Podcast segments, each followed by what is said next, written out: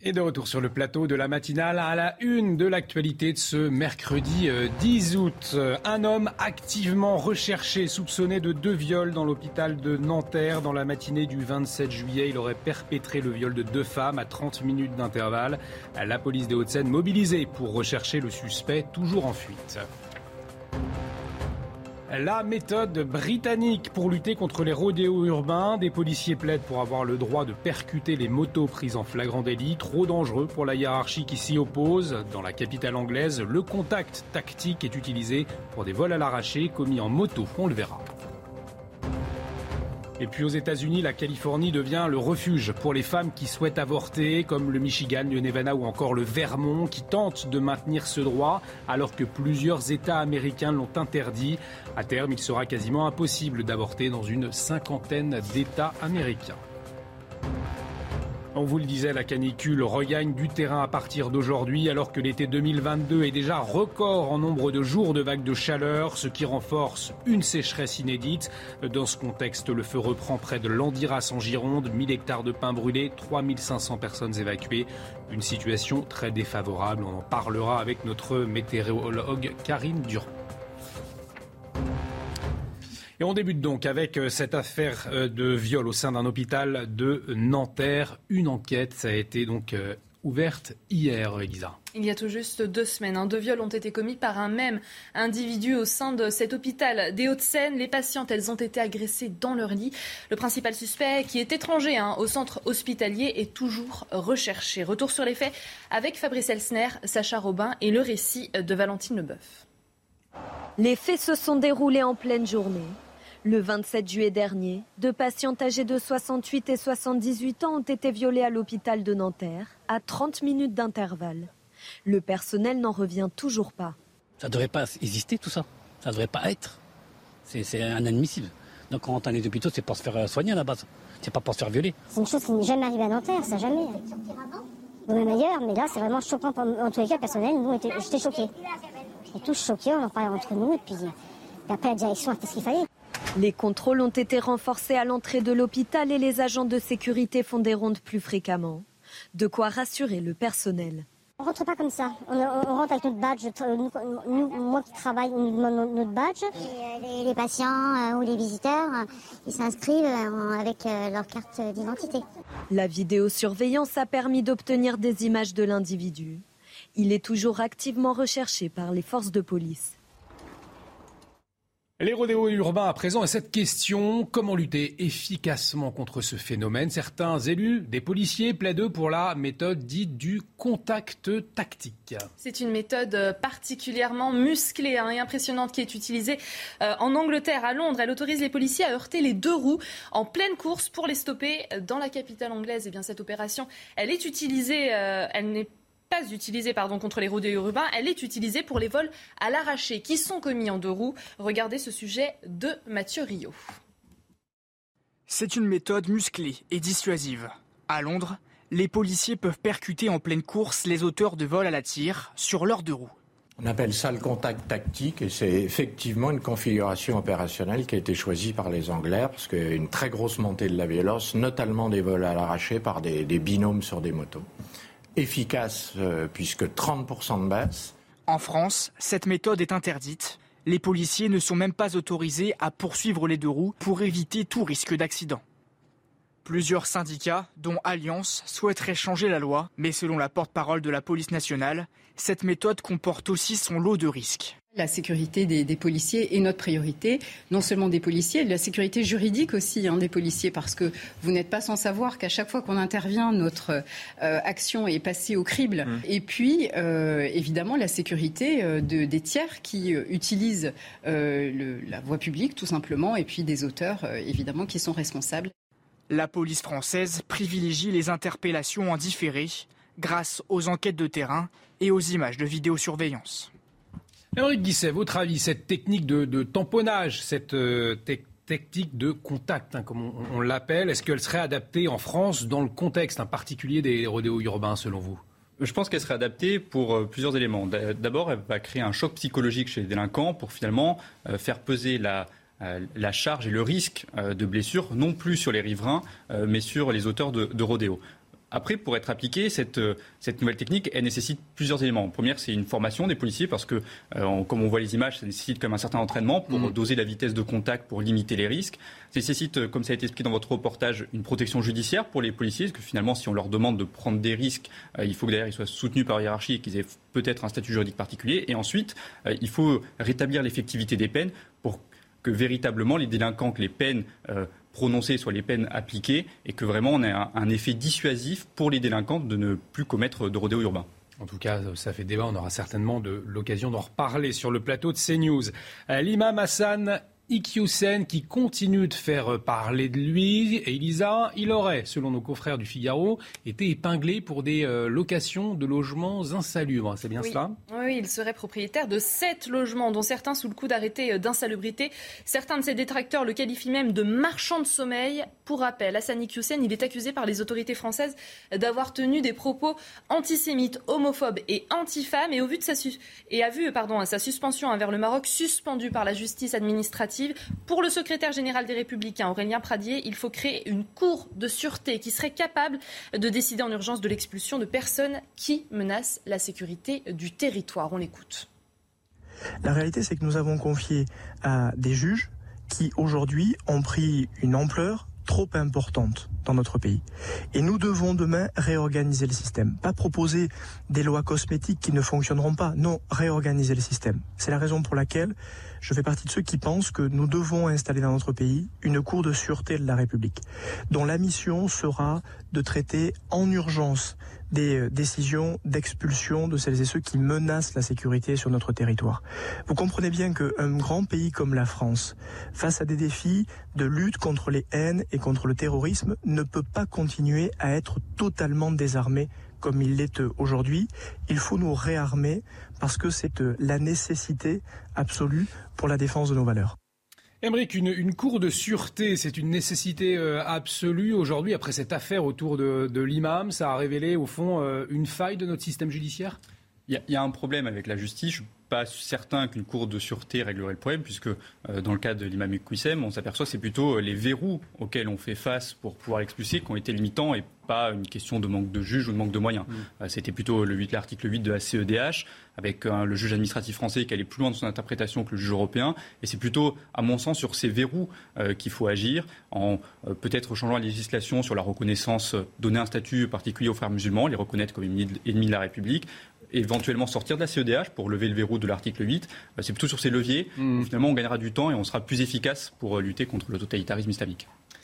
Direction euh, les États-Unis à présent et la perquisition au domicile de Donald Trump, l'ancien président euh, des États-Unis, qui a vu sa, résidence de Mar-a-Lago perquisitionnée par le FBI. C'était hier. Oui, en quittant la Maison-Blanche en 2021, il aurait emporté avec lui des documents euh, classifiés. Il crie à une persécution politique visant à perturber une possible prochaine candidature présidentielle. Retour sur les faits avec Adrien Spiteri. C'est une première pour un ancien locataire de la Maison Blanche. Dans la nuit de lundi à mardi, le domicile de Donald Trump a été perquisitionné par le FBI. L'ancien président américain est accusé d'avoir remporté avec lui des cartons dans sa maison de Mar-a-Lago. À l'intérieur, des lettres de Barack Obama et du leader nord-coréen Kim Jong-un.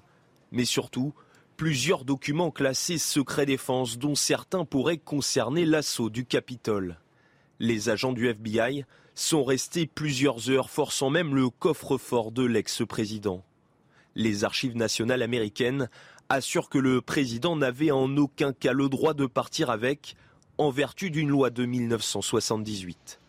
En janvier dernier déjà, il avait dû remettre aux archives nationales 15 cartons remplis de documents emportés avec lui le milliardaire, dénonce une perquisition politique. S'il était mis en examen dans cette affaire, puis reconnu coupable pénalement, Donald Trump pourrait devenir inéligible et ne pas pouvoir se représenter en 2024. Euh, toujours aux États-Unis, plusieurs États américains euh, ont interdit l'avortement. C'est le cas de l'Indiana notamment. Et à terme, il sera quasiment impossible d'avorter dans une cinquantaine d'États. En revanche, d'autres États euh, tentent de maintenir ce droit hein. pour euh, les femmes. C'est le cas du Michigan, du Nevada ou encore euh, de la Californie. La ville de Los Angeles est devenue un refuge hein, pour toutes les femmes qui veulent avorter. Les explications de notre correspondant Ramzi Malouki. En l'espace d'un mois et demi, c'est-à-dire depuis que la Cour suprême des États-Unis a révoqué le droit à l'avortement, eh bien, les cliniques californiennes, comme celle devant laquelle je me trouve, ont vu les demandes d'IVG doubler avec des demandes provenant d'États où mettre fin à une grossesse est désormais devenu un délit. D'où la décision du gouverneur Gavin Newsom de faire de la Californie un État refuge pour euh, toutes celles qui souhaitent une interruption volontaire de grossesse. Alors concrètement, cela veut dire quoi? Eh bien, cela veut dire que les femmes non résidentes en Californie qui viendront ici seront protégées contre toute poursuite judiciaire intentée par un autre État. Gavin Newsom veut aller encore plus loin. Un accord vient d'être passé entre les trois gouverneurs de l'Ouest, la Californie, l'Oregon et l'État de Washington pour créer ce que ces gouverneurs appellent un pare-feu. La protection ne sera donc pas uniquement californienne. J'ajoute qu'un fonds d'aide a été également mis en place, un fonds d'aide pour construire rapidement plus de cliniques, l'objectif étant de répondre à une demande de plus en plus croissante. Et puis, dernière mesure, prise cette fois par les députés et sénateurs californiens, c'est un amendement qui sera soumis à un référendum en novembre prochain et qui scellera une bonne fois pour toutes le droit à l'avortement. Alors ce droit, il faut le savoir, existe déjà dans la Constitution californienne depuis des décennies, mais si les Californiens disent oui à ce nouvel amendement, ce qui est fort probable, il sera beaucoup plus précis, beaucoup plus explicite et bien sûr ajouté à cette Constitution. En Australie, un hommage spécial a été rendu hier à l'actrice Olivia Newton-John, morte à 73 ans. Oui, vous le voyez, des monuments emblématiques de la ville de Melbourne se sont illuminés de rose, le rose comme la couleur de la lutte contre le cancer du sein, maladie hein, qui a emporté la star australienne de Grease. Regardez la gare de Flinders Street ou encore euh, le Regent Theatre, tout de rose vêtu. Olivia Newton-John euh, a déménagé avec sa famille à Melbourne lorsqu'elle avait 6 ans. Un bel hommage, euh, effectivement. Allez, sans transition, tout de suite, c'est le sport.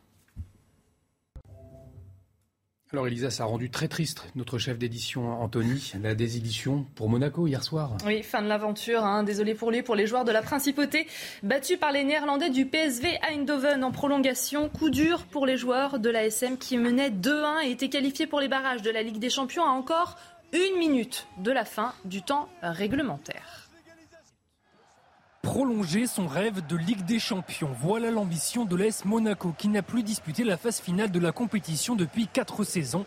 Comme au match aller, les Monégasques prennent l'ascendant, mais comme au match aller, ils sont punis sur la première situation dangereuse néerlandaise. il y a danger évidemment dans la surface de réparation, c'est donné en retrait Et le PSV qui ouvre la marque grâce à Verman Dès le retour des vestiaires, Monaco pousse et passe tout proche d'égaliser. Poteau de Maripane, Maripane, défenseur dangereux, acte 1, avant l'acte 2, dans la foulée. L'hésitation de Benitez, mais qui a réussi à repousser du, point. Ballon qui traîne, il va falloir reprendre À bout portant, et Maripane, cette fois Ce n'est pas de la tête, mais du pied qu'il arrache l'égalisation. Un partout, égalité parfaite sur l'ensemble des deux matchs. Relancés, les Monégasques haussent encore le rythme et sont récompensés à la 70e minute. Le centre de Martin, deuxième poteau Magnifique ce deuxième but 2-1 à la 89e minute, Monaco a un pied en barrage avant un dernier sursaut des hommes de Van Nistelrooy. Bakayoko, le sang, deuxième poteau, gare à cette reprise de la tête du deuxième. Oh, l'égalisation de Gutiérrez Égalisation inespérée qui enflamme les 35 000 spectateurs, un public survolté qui aura droit à une prolongation et à une autre célébration. Bon, le centre, il est bon Ce Et c'est le but de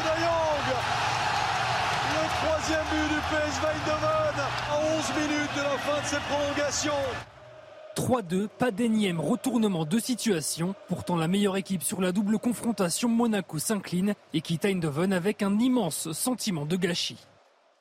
Et du foot toujours, et une nouvelle recrue à l'Olympique de Marseille. Oui, bientôt certainement Alexis Sanchez, qui sera bientôt un joueur de l'OM, l'attaquant chilien de 33 ans qui a été accueilli, vous le voyez, hier soir dans une folle ambiance hein, par une centaine de euh, supporters marseillais. Il portait une écharpe du club et un maillot euh, floqué de son prénom et du numéro 70. Lundi, il a résilié son contrat avec l'Inter Milan. Et dans un bref communiqué, l'OM a évoqué un accord de principe avec le joueur. Selon le club, il s'engagera dans les prochaines heures sous réserve du succès de la fameuse visite médicale.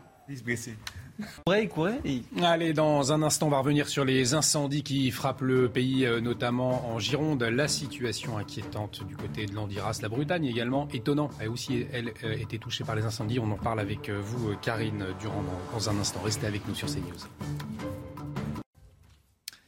De retour sur le plateau de la matinale, bienvenue si vous nous rejoignez. Il est 6h15, c'est le rappel des titres avec vous, Elisa. Début du procès du footballeur Benjamin Mendy au Royaume-Uni. Aujourd'hui, le champion du monde est accusé de 8 viols, une tentative de viol et une agression sexuelle. Âgé de 28 ans, euh, il a été suspendu depuis un an hein, par Manchester City. Il est accusé par 7 femmes. Il nie les 10 chefs d'accusation qui concernent des faits qui se seraient déroulés entre octobre 2018 et août 2021. 3000 campeurs et habitants de deux villages de l'Aveyron ont dû être évacués hier par précaution en raison d'un incendie qui a déjà ravagé 700 hectares de végétation. L'incendie a cessé de progresser hein, sans pour autant être maîtrisé. Son évolution reste incertaine en raison du vent. Une partie du feu située sur des barres rocheuses était hier toujours inaccessible aux pompiers. Et puis des nouvelles du beluga coincé dans la Seine depuis une semaine. Le cétacé a été sorti de l'eau cette nuit. L'opération de sauvetage a débuté hier soir à 22h. En tout, 80 personnes sont mobilisées, dont une vingtaine de plongeurs. Ce cétacé restera trois jours dans un bassin d'eau de mer dans le port de Ouistreham avant son transport vers la mer. Effectivement, vous parliez euh, des incendies dans, l'Aveyron euh, à, l'instant. Il y en a aussi en, Gironde, situation inquiétante. Dans le Maine-et-Loire également, où plusieurs incendies euh, ravagent toujours le département. Plus de 600 hectares ont déjà brûlé. 500 autres sont encore menacés. Oui, le premier incendie s'est déclenché lundi hein, dans la forêt de Pugle. D'autres sont partis des communes de Saint-Quentin et de Saint-Martin. En tout, une vingtaine de points sensibles ont été recensés dans le département. Les moyens pour contenir les flammes sont importants. Selon la préfecture, 317 hommes et 107 véhicules sont engagés. Et puis en Gironde, le feu a repris près de Landiras. 1000 hectares de pins ont déjà brûlé hier soir. Les pompiers qualifient la situation de très défavorable. Oui, 3000 1500 personnes ont été évacuées des villes de Ostens, Saint-Magne et euh, Belin-Bélier. La préfecture demande d'éviter impérativement tout ce secteur. Le mois dernier, la Gironde avait été le théâtre d'un gigantesque incendie. Plus de 14 000 hectares de forêt sont partis en fumée. Et puis, on, en parlait, Karine. En ce qui concerne les incendies, il n'y a pas que le Sud qui est touché. Plus de 30 incendies se sont produits en Bretagne au cours du week-end dernier. Et le risque est toujours extrême sur la région. Alors pourquoi la Bretagne brûle-t-elle aussi facilement en ce moment, Karine? Et oui, c'est assez étonnant. On n'est pas habitué à voir cette région avec autant de départs euh, de feux. La situation est vraiment exceptionnelle. Hein. Des feux dans le Morbihan spécialement, dans les Côtes d'Armor, l'île et Vilaine, le Finistère. Bref, partout. Regardez cette carte euh, du risque d'incendie en Bretagne aujourd'hui un risque extrême en violet, donc sur la carte en Bretagne, et en violet très foncé sur une partie du Morbihan. C'est un risque très extrême, ça veut dire un risque de niveau absolument maximal aujourd'hui. Alors, bien sûr, les incendies sont souvent d'origine humaine, mais il y a quand même des conditions qui sont euh, favorables actuellement ou qui aggravent nettement, avec quatre paramètres météo qui sont vraiment exceptionnels depuis le début d'année en Bretagne. Déjà, premier paramètre, c'est la chaleur.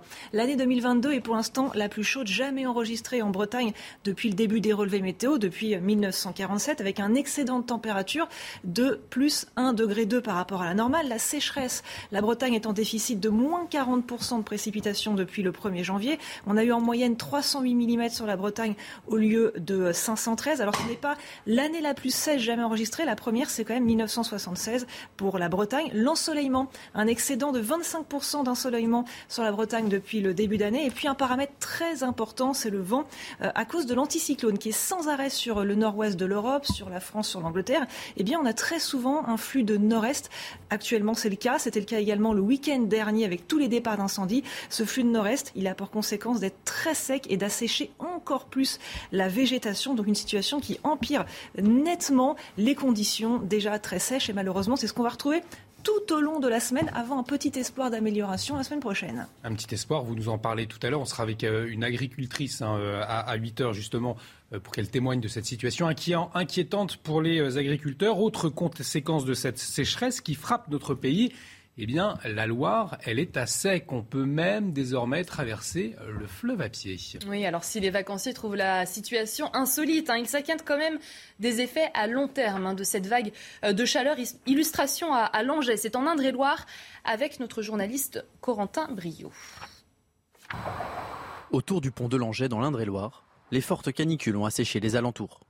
Résultat, le niveau de la Loire est si bas que la traversée du fleuve peut désormais se faire à pied. Une situation paradoxale pour les vacanciers qui profitent du beau temps mais qui s'inquiètent pour le territoire. Euh, en tant que personne, moi là en tant que vacancier, euh, c'est plaisant. Euh, je préfère prendre mes vacances quand il y a du soleil que quand il y a de la pluie. Mais voilà, c'est plus sur le long terme et les effets à long terme que ça peut avoir. Alors que l'on vient de vivre le mois de juillet le plus aride depuis 1959 et que 88% des nappes phréatiques présentaient un niveau inférieur à la moyenne au début de l'été, la question de la pénurie d'eau se pose de plus en plus. C'est une vraie question par contre qu'il faut se poser, une question sur l'alimentation en eau potable pour, pour chacun, parce que euh, derrière c'est ça aussi qui compte, pour l'agriculture, parce que l'agriculture utilise aussi euh, de l'eau pour, les cultures. le réchauffement climatique, c'est pas que du soleil, c'est pas que de la chaleur, euh, c'est aussi un dérèglement climatique surtout. Alors que la vague de chaleur devrait durer jusqu'au 15 août, selon Météo France, le nombre de départements en vigilance orange devrait augmenter au fil de la semaine.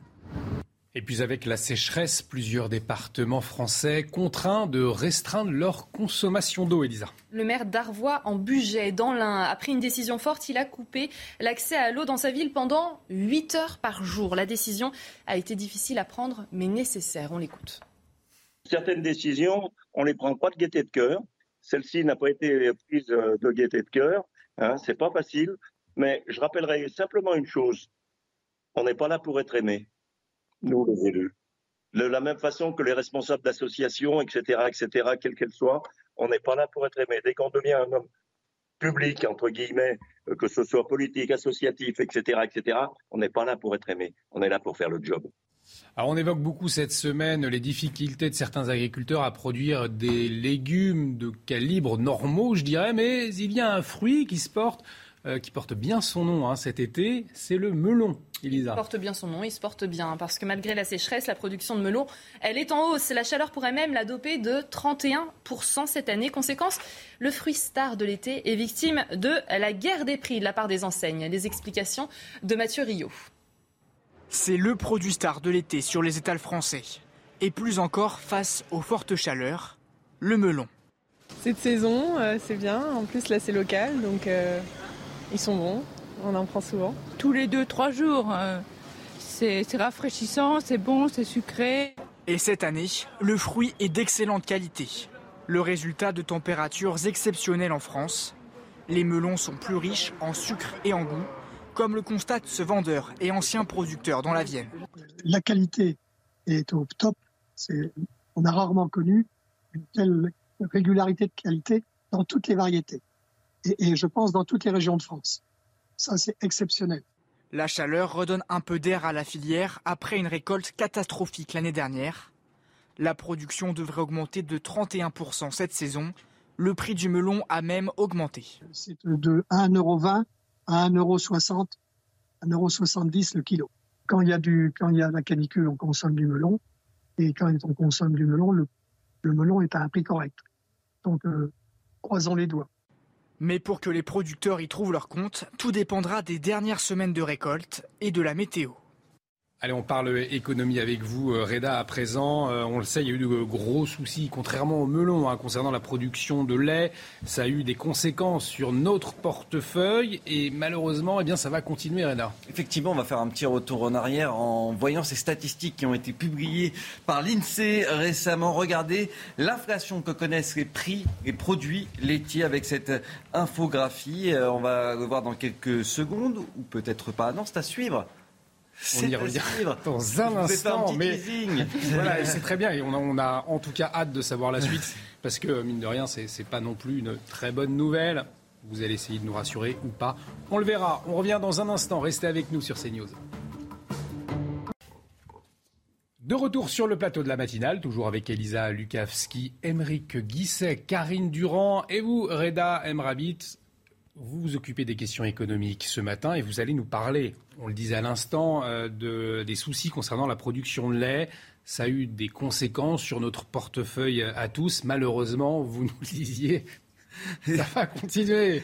On en rigole, mais non. Non, non, non, mais ça va continuer. Puis on va faire d'abord un petit retour en arrière. On l'a déjà fait un petit peu tout à l'heure.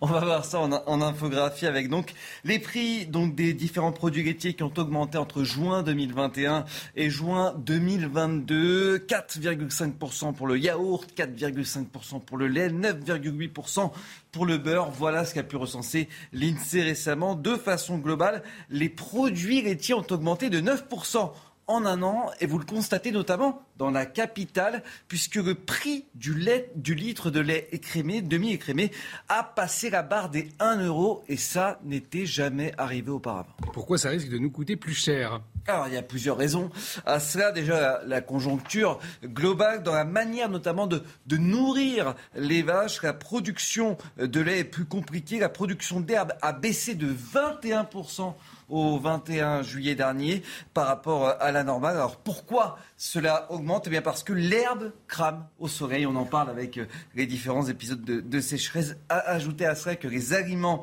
qui euh, nourrissent eh bien, les vaches ont augmenté de 25%, ce qui fait qu'en règle générale, selon la Fédération nationale des produits laitiers, une vache tire en moyenne 4 litres de moins par jour. C'est considérable, notamment sur euh, un mois. Et puis, il y a aussi la qualité du lait qui est beaucoup moins crémeux, beaucoup moins riche ces derniers temps. Du coup, eh bien, concernant la question de la rentabilité, parce qu'un producteur, ça reste quelqu'un qui veut quand même gagner un peu d'argent, eh bien, on essaye euh, de demander, les producteurs demandent, les syndicats demandent à ce que le prix moyen du litre de lait soit à 1 euro. Sinon, eh bien, ils ne livreront plus qu'à grande distribution. Et là, on pourrait avoir affaire à une pénurie.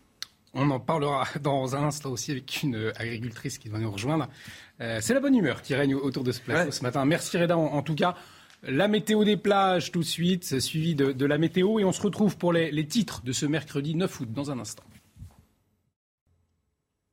Et la météo tout de suite avec vous, Karine, et vous nous emmenez dans le Lavandou. Oui, avec ce joli lever de soleil bien coloré. Température de 31 degrés cet après-midi au Lavandou. C'est chaud, mais c'est beaucoup moins chaud que ces derniers jours. Ça y est, la chaleur régresse un petit peu avec le vent marin. Et au cours d'ailleurs des prochains jours, on va même passer en dessous des 30 degrés sur cette zone-là, alors que le reste de la France va subir son pic de chaleur. En tout cas, c'est une très belle journée avec un plein soleil parfois un petit peu voilé. Attention, toujours cette vigilance canicule en cours, spécialement pour l'ouest et le sud-ouest. En ce qui concerne les départements du sud-est, ils ont été retirés. On retrouve quand même 16 départements euh, de l'ouest, globalement de l'Aquitaine jusqu'en remontant au pays de la Loire, avec des températures qui peuvent atteindre les 38 de ce côté-là et même euh, localement 40 degrés. En France, c'est le plein soleil garanti absolument euh, partout ce matin, hein, quasiment aucun nuage, parfois quelques petits nuages le long des côtes du Languedoc-Roussillon, mais vraiment pas grand-chose grâce à ce puissant anti anticyclone localisé sur les îles britanniques. Au cours de cet après-midi, on retrouve encore les mêmes conditions avec encore ce flux de nord-est, ce vent très sec qui contribue d'autant plus à assécher la végétation. On a un petit risque orageux sur les Pyrénées, sur les Alpes du Sud, le Mercantour, mais également en direction des Monts-Corse, des orages pas très forts en général. Les températures sont très élevées ce matin, hein, spécialement sur le sud-est. On a encore 24 degrés ce matin à Nice et à Cannes. La chaleur remonte également euh, sur le sud-ouest et vers le nord avec 10 19 ce matin sur Paris et 17 en direction de Lille. Au cours de l'après-midi, on retrouve des valeurs extrêmement élevées sur le sud-ouest en particulier, là où se trouve la vigilance orange canicule, 38 pour Bordeaux, mais localement on peut monter à 39-40 dans certains villages. Les températures remontent aussi vers le nord avec 33 sur la région parisienne et même 30 sur la pointe bretonne et 35 dans l'intérieur de la Bretagne. Au cours des prochains jours, pic de chaleur prévu entre ce vendredi et ce samedi, des températures extrêmes. Mais samedi, c'est le début du changement avec une dégradation orageuse qui va se mettre en place, qui va se mettre en place et encore plus d'orages pluvieux a priori pour la journée dimanche. De retour sur le plateau de la matinale et à la une de l'actualité de ce mercredi 9 euh, août 7. Première dans la police nationale. Elle forme en ce moment ses réservistes. Les premiers patrouilleront dès la fin de l'été. Après une formation de 10 jours, ils pourront porter une arme, ce qui inquiète certains dans les rangs de la police. On le verra. Le recours au personnel non qualifié dans les crèches qui fait polémique. Un nouvel arrêté encadre le recours aux employés non diplômés alors que la moitié des crèches manquent de personnel. Un danger pour la sécurité des enfants ou un assouplissement nécessaire? Le débat est ouvert. Et puis le prix des restaurants de bord de mer explose en cause les restaurateurs qui répercutent la hausse des matières premières quand d'autres retirent certains produits pour ne pas faire fuir les clients. Reportage dans la baie de la Baule en Loire-Atlantique dans la matinale. Et on en vient à cette question du recrutement des policiers réservistes, des volontaires dont la formation eh bien, pose question, Elisa. Ils sont paysagistes, professeurs ou encore chefs d'entreprise, ont entre 18 et 67 ans. Ils font partie des 700 policiers réservistes issus de la société civile qui ont été formés au mois de juillet. Arrivés, armés pardon, au bout de seulement 10 jours de formation, ces renforts civils de la police nationale, eh bien, ils patrouilleront dès la fin de cet été une formation express qui inquiète la profession. Les explications de Célia Judas. Ils sont 700 policiers réservistes prêts à rejoindre les rangs de la police nationale. L'objectif renforcer les effectifs et le lien entre policiers et population. C'est un dispositif qui est là pour renforcer. Il faut, faut bien avoir l'idée qu'ils ne sont pas là euh, pour remplacer euh, les gardiens de la paix. Hein. Ces réservistes-là vont venir un petit peu dans, dans, le, dans la volonté du gouvernement, le rapprochement police-population. À l'issue de dix jours d'enseignement, tous porteront l'uniforme. Une formation de courte durée à l'issue de laquelle les policiers réservistes pourront se servir de leurs armes, ce qui interroge au sein de la profession. En dix jours, il est compliqué euh, d'assimiler ce que les gardiens de la paix vont assimiler en un an? Et ce que les policiers adjoints euh, vont assimiler en quatre mois? Donc là, on donne à des, à des citoyens, collègues ou des collègues citoyens, une sorte de, boîte à outils assez euh, sommaire pour les envoyer sur la voie publique. Toujours accompagnés d'un policier titulaire, les nouvelles recrues pourront être affectées au maximum 90 jours par an une deuxième session de formation se tiendra au mois d'octobre. D'ici 2030, la police nationale espère recruter près de 30 000 réservistes.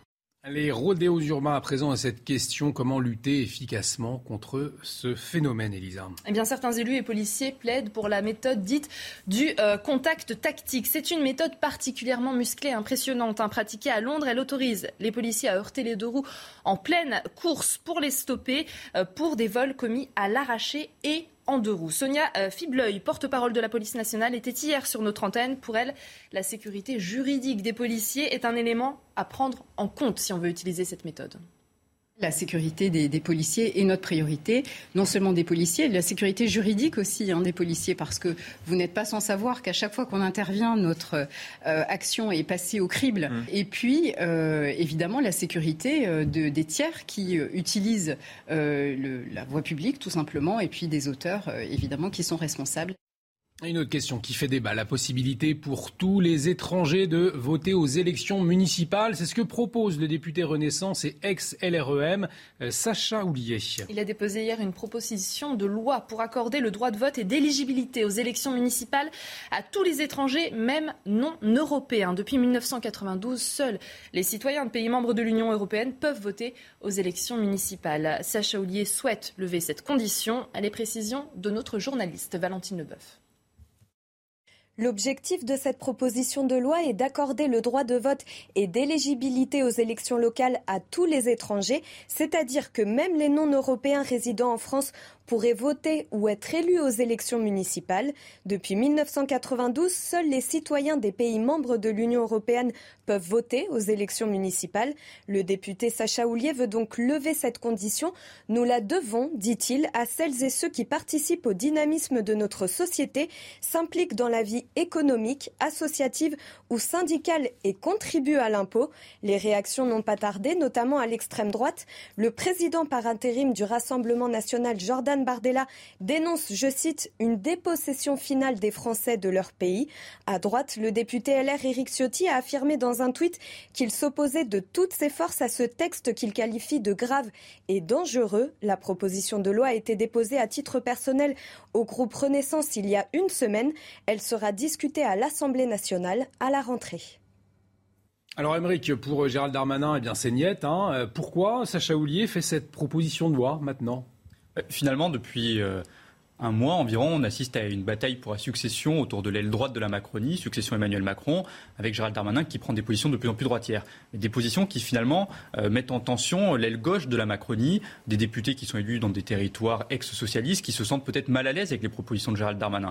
Et donc il y a une nécessité dans le en même temps d'équilibrer. Et finalement, plus Gérald Darmanin va vers la droite, plus les députés PS, Renaissance et dans ce cas-ci Sacha Oulier vont faire des propositions à gauche pour essayer de trouver un point d'équilibre, un point d'équilibre qui va être difficile puisque finalement on est en, un, en même temps qui se radicalise. Est-ce qu'on va vers une scission de la majorité présidentielle? C'est une question qu'on peut se poser. Que c'est vrai qu'en tout cas, euh, à droite, hein, toute la droite, c'est non hein, pour le, droit de vote aux étrangers, aux élections municipales. On y reviendra bien évidemment sur le plateau de CNews. Les crèches à présent qui font face à un manque de personnel. Résultat, certaines assouplissent leurs règles de recrutement. Un arrêté euh, paru jeudi dernier va leur permettre d'embaucher des personnes sans les qualifications euh, requises. Normalement, les candidats recevront une formation de 120 jours au lieu euh, des 3 ans normalement prévus. Une mesure qui inquiète les professionnels, mais également les parents. Les explications de Solène Boulan. Dès le 31 août, les crèches pourront désormais embaucher du personnel non qualifié.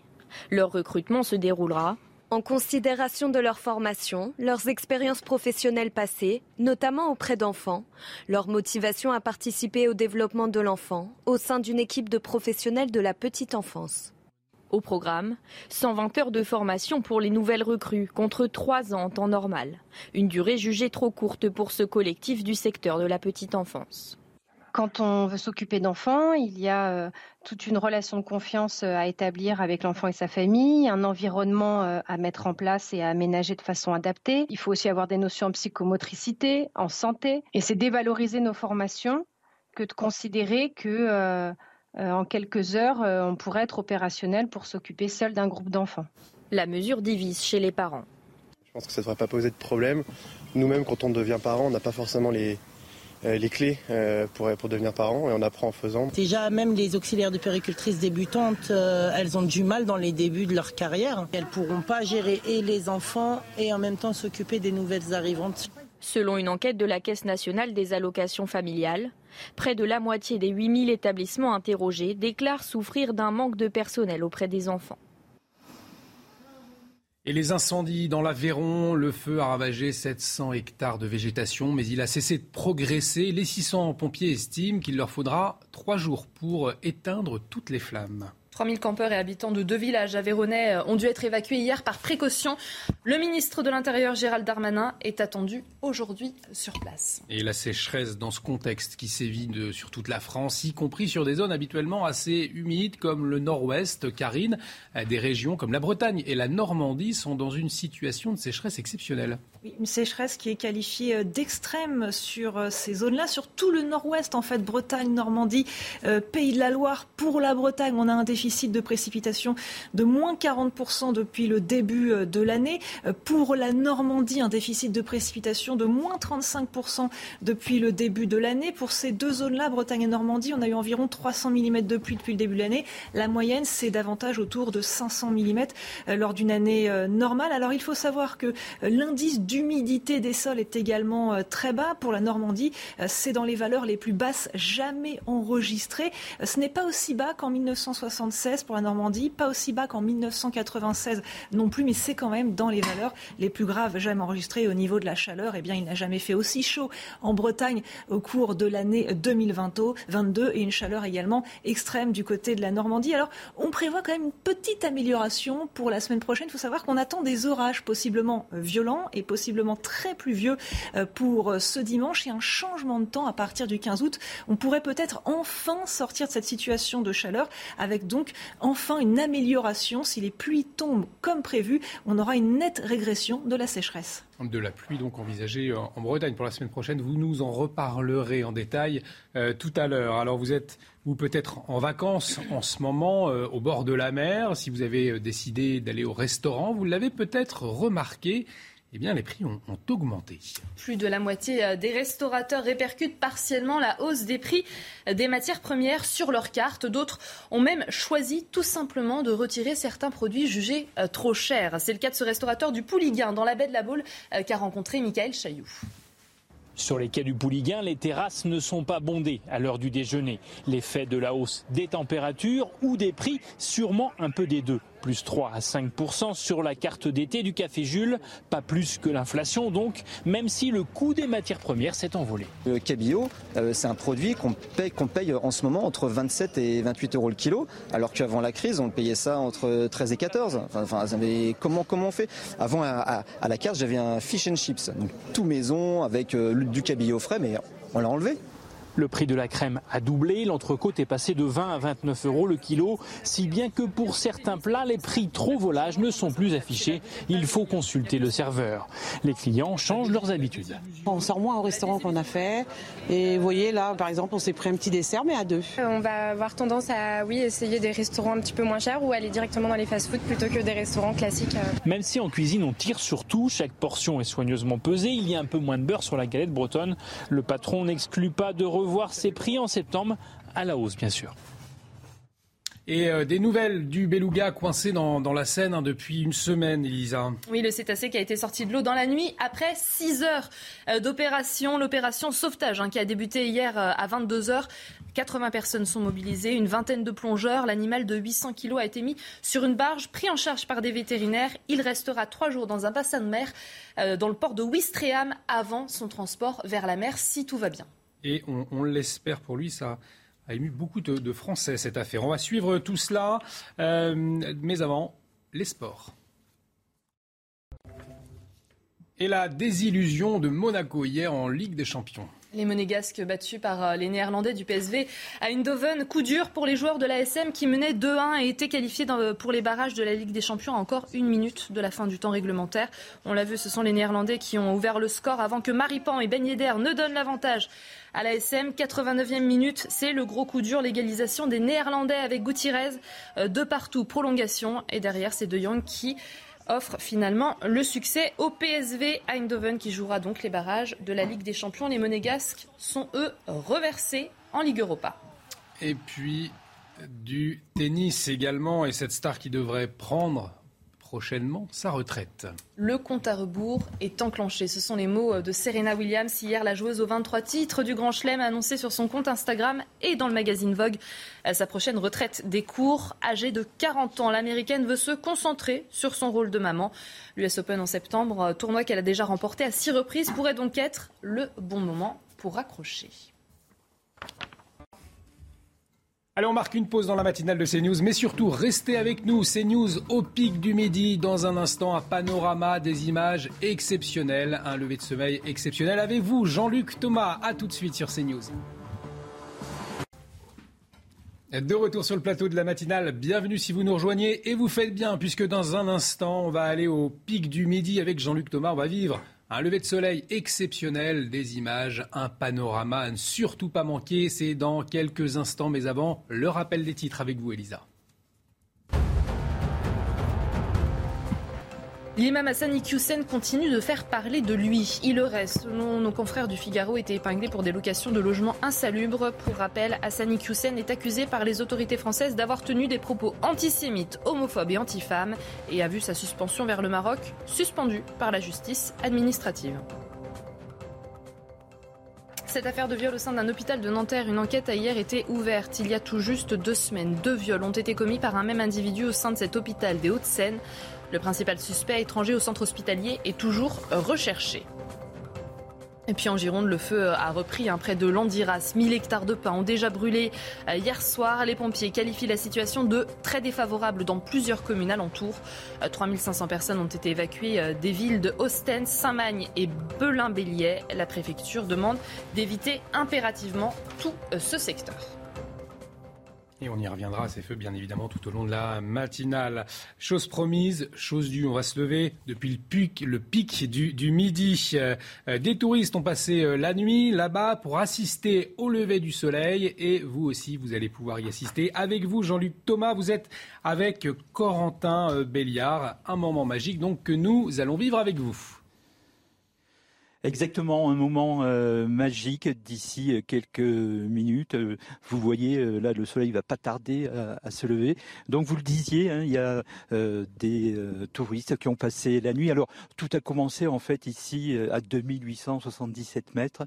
Ça a commencé hier soir. Il y a eu avant le lever du soleil de ce matin, évidemment le coucher du soleil. Je vous garantis euh, que euh, sur les visages de toutes les personnes qui étaient là, c'était quelque chose d'assez euh, magique. Et c'est vrai que c'est magnifique. On peut se dire comme ça que bon, ce n'est qu'un coucher de soleil de plus, mais non. ici, c'est quelque chose de très très fort. Et ensuite, eh bien, ils ont passé la nuit. Ils ont d'abord regardé les étoiles. Ils ont évidemment dormi ici sur le site. Et euh, maintenant, bien, euh, ils attendent tous euh, ce lever du soleil. Et évidemment, les appareils photos sont prêts à être déclenchés. Et monsieur, vous attendez ça, vous, avez passé la nuit ici. je disais à l'instant que hier au coucher du soleil, c'était déjà magnifique et vous attendez ce lever du soleil avec impatience? J'espère qu'il ne va pas oublier de se lever mis le réveil pour être là. Donc on patiente. Vous avez racontez-nous un petit peu votre votre soirée euh, de d'hier depuis le, coucher de soleil, ce que vous avez fait. Euh, expliquez-moi. Eh ben, euh, on a été grâce, grâce au télescope, nous avons été voir les. Nous avons vu plusieurs planètes. On a vu la Lune en, très très gros, Saturne, Jupiter. oui, non, c'est des moments magnifiques. Oui, oui, non, c'est vraiment quelque chose.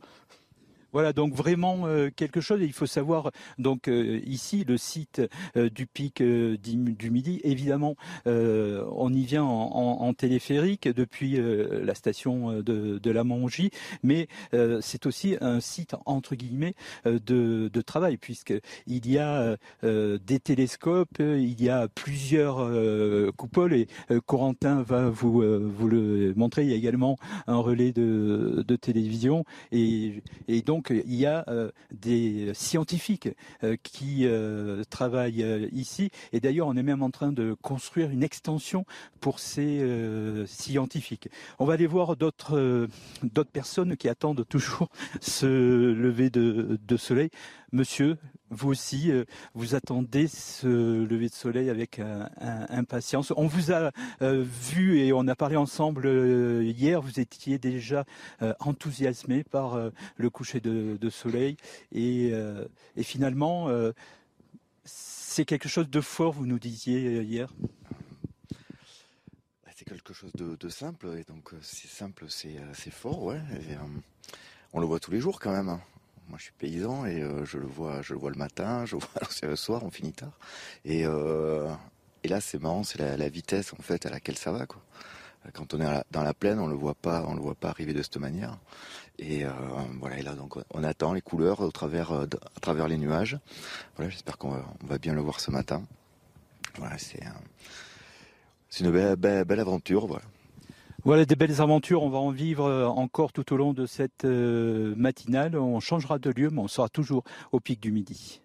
Euh, merci beaucoup Jean-Luc Lerin. Dites bien à Corentin Béliard de filmer ce lever de soleil. On voit derrière vous hein, les, premiers rayons. C'est absolument splendide. Effectivement, on se retrouve, mon cher Jean-Luc, à 7h45. Vous serez d'ailleurs en compagnie du, directeur adjoint du, pic du, midi qui va nous éclairer aussi sur euh, l'utilité euh, de, ce pic. Vous nous le disiez, il y a aussi de, la recherche. Vous restez avec nous, on marque une pause dans un instant.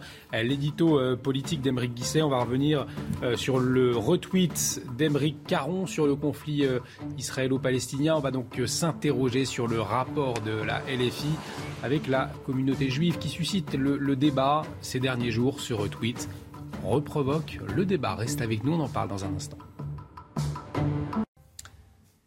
De retour sur le plateau de la matinale, c'est l'heure de l'édito politique et c'est avec vous, Emery euh, Guisset, ce matin. Vous allez revenir sur ce retweet d'Emeric Caron, député euh, LFI. Au fond, un, retweet qui provoque à nouveau le débat à propos de la relation de la LFI, de l'extrême gauche, d'une certaine partie de la gauche en tout cas, avec la communauté juive. Euh, pourquoi Emeric Caron a-t-il fait ce retweet déjà? Émeric Caron a fait flamber la polémique et finalement il a retiré son tweet. Euh, qu'il ait agi sans réfléchir ou par provocation, euh, on espère qu'il a finalement admis sa bêtise et, compris ce geste. Parce que finalement, sous couvert d'antisionisme, on a un propos qui ressemble de plus en plus à de l'antisémitisme, saupoudré d'une forme de complotisme. et en plus, ce tweet, il interroge dans son timing. C'est le, jour même, Éric Dupont-Moretti célébrait mm. la mémoire des victimes de l'attentat de la rue des Rosiers. Et il est difficile, finalement, de de laisser le doute sur les intentions d'Émeric Caron, parce qu'Émeric Caron est un intellectuel engagé, certes, euh, mais qui en plus connaît le fonctionnement euh, des médias. Donc il ne peut pas ignorer euh, la complexité du conflit israélo-palestinien et le fonctionnement des médias, alors qu'il en a pris part pendant plusieurs années en, tant que chroniqueur. Finalement, Émeric Caron, il est prisonnier d'une stratégie électorale, la stratégie électorale de son patron, Jean-Luc Mélenchon, qui finalement euh, applique la, stratégie Terra Nova, stratégie qui a été théorisée en 2012, qui part du constat que la gauche n'est plus capable euh, de parler à, l'électorat populaire euh, sur les questions économiques et sur le besoin de protection. Et ce que propose la stratégie Terra Nova, c'est de substituer cet électorat perdu par un nouveau prolétariat, un nouveau prolétariat qui en fait est l'électorat plutôt issu des minorités, minorités ethniques et, et religieuses. Et pour s'exprimer à cet électorat, puisqu'ils n'ont plus euh, le vecteur économique, que finalement LFI n'apporte pas de réponse euh, aux territoires perdus de la République, aux Français des territoires perdus de la République, il ne reste uniquement la question euh, du conflit Israël-Palestine. Et ils se positionnent sur ce conflit-là en étant de plus en plus antisionistes, en, en, prenant part sur ce conflit-là. En fait, l'électorat populaire, c'est un électorat assez compliqué puisque finalement, c'est l'électorat le plus dépolitisé. Et c'est l'électorat où vous avez besoin de taper de plus en plus fort pour maintenir son attention. Et vous assistez à une forme de surenchère. Euh, antisioniste euh, mm. qui euh, augmente le risque de dérapage avec des propos qui peuvent ensuite ressembler de plus en plus à de l'antisémitisme. En, quelques secondes, il, nous reste très peu de temps. Est-ce que cette stratégie, elle est payante finalement? Ben, Très rapidement, en première analyse, on pourrait penser qu'elle est payante parce que Jean-Luc Mélenchon a progressé de 200 000 voix dans les quartiers euh, et dans des territoires comme Trappes, il fait plus 28% entre 2017 et 2022. Mais ensuite, on s'aperçoit que cette stratégie est dangereuse parce que aux législatives, les duels NUP-RN, pour la première fois, la NUP a perdu plus de duels face au RN alors qu'il bénéficiait du Front républicain euh, qui n'en ont remporté. Donc finalement, cette stratégie pourrait conduire la gauche dans une impasse électorale et idéologique. Merci beaucoup, Émeric. Vous restez euh, avec nous autour de de la la matinale pour décrypter l'actualité. Mais tout de suite, c'est l'instant musique. Euh, la rubrique de cet été, le tube des années 80, les tubes des années 80 avec Fabien Lecoeuvre. Et on vous fait découvrir ou redécouvrir ce matin le titre Une autre histoire. Pour ceux qui se souviennent, c'est de Gérard Blanc. Regardez.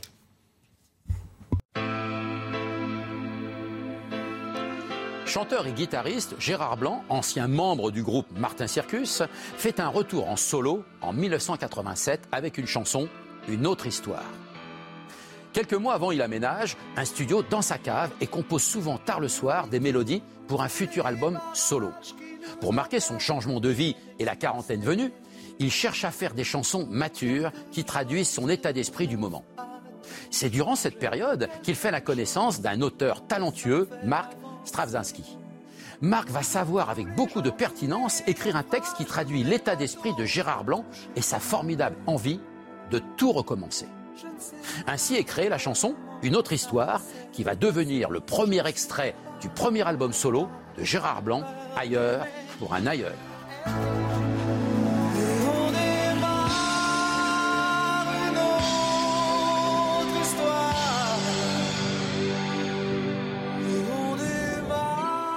Lancement de sa nouvelle chanson, Gérard Blanc tourne un clip dans le désert marocain. Sa nouvelle compagne de l'époque, l'animatrice de TF1 Annie Pujol, fait partie de la distribution.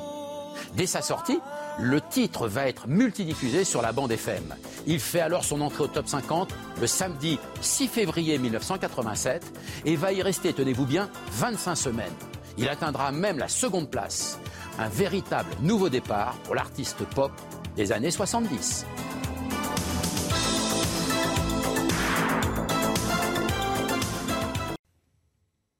Et c'est la météo et vous nous emmenez euh, à Gourette, c'est dans les, Pyrénées, euh, Karine. Oui, avec de la chaleur là-bas aussi. Cet après-midi, on prévoit 25 degrés à 1400 mètres d'altitude et ces températures ne vont faire que monter jusqu'à la journée de samedi avec un plein soleil, parfois un petit risque orageux possible au cours de l'après-midi. Alors ailleurs en France, le plein soleil est garanti avec un puissant anticyclone qui est localisé sur les îles britanniques et en attendant, eh bien, on a toujours cette euh, vigilance canicule qui concerne 16 euh, départements. Il faut savoir que les départements du sud-est ont été enlevés car là-bas ça se rafraîchit. Par contre, ça se réchauffe nettement euh, sur le sud-ouest et sur tout l'ouest. 38 à Bordeaux par exemple, localement 40 degrés possibles aujourd'hui. Et ces prochains jours, justement les conditions de ce matin, très dégagées, pas un nuage dans le ciel. On peut avoir quelques brumes le long du littoral, parfois sur le Languedoc-Roussillon. Et au cours de l'après-midi, on retrouve ces conditions bleu azur, hein, avec parfois quelques orages quand même, du côté des Pyrénées, du Mercantour, les Alpes du Sud ou encore des monts Corse. C'est toujours ce flux de nord-est qui assèche encore plus la végétation. Les températures sont très élevées ce matin, spécialement euh, sur le sud-ouest. C'est là que ça monte le plus. On gagne 1 à 2 degrés par rapport à hier. On reste dans des niveaux élevés par contre encore au sud-est ce matin, 24 degrés et ça monte à Paris, 19 au cours cet après-midi, 38 sur Bordeaux, euh, localement 40. Par contre, ça régresse cette chaleur sur le sud-est avec un petit vent marin qui rafraîchit. Au nord, les températures remontent aussi, 33 à Paris et 30 sur la pointe bretonne. Au cours des prochains jours, attention au pic de chaleur très intense entre vendredi et samedi avant le début du changement qui va intervenir entre samedi et dimanche avec l'arrivée d'orages a priori très pluvieux. Bienvenue si vous nous rejoignez euh, dans la matinale de CNews, toujours avec Elisa Lukavski, Emeric Guisset, Karine Durand, Reda Emrabit à la une de l'actualité de ce mercredi 9 août. Soupçonné de deux viols dans l'hôpital de Nanterre, un homme activement recherché dans la matinée du 27 juillet. Il aurait perpétré le viol de deux femmes à 30 minutes d'intervalle. La police des Hauts-de-Seine mobilisée pour rechercher le suspect, toujours en fuite. La méthode britannique pour lutter contre les rodéos urbains, des policiers plaident pour avoir le droit de percuter les motos prises en flagrant délit, trop dangereux pour la hiérarchie qui s'y oppose. Dans la capitale anglaise, le contact tactique est utilisé pour des vols à l'arraché commis en moto, on le verra.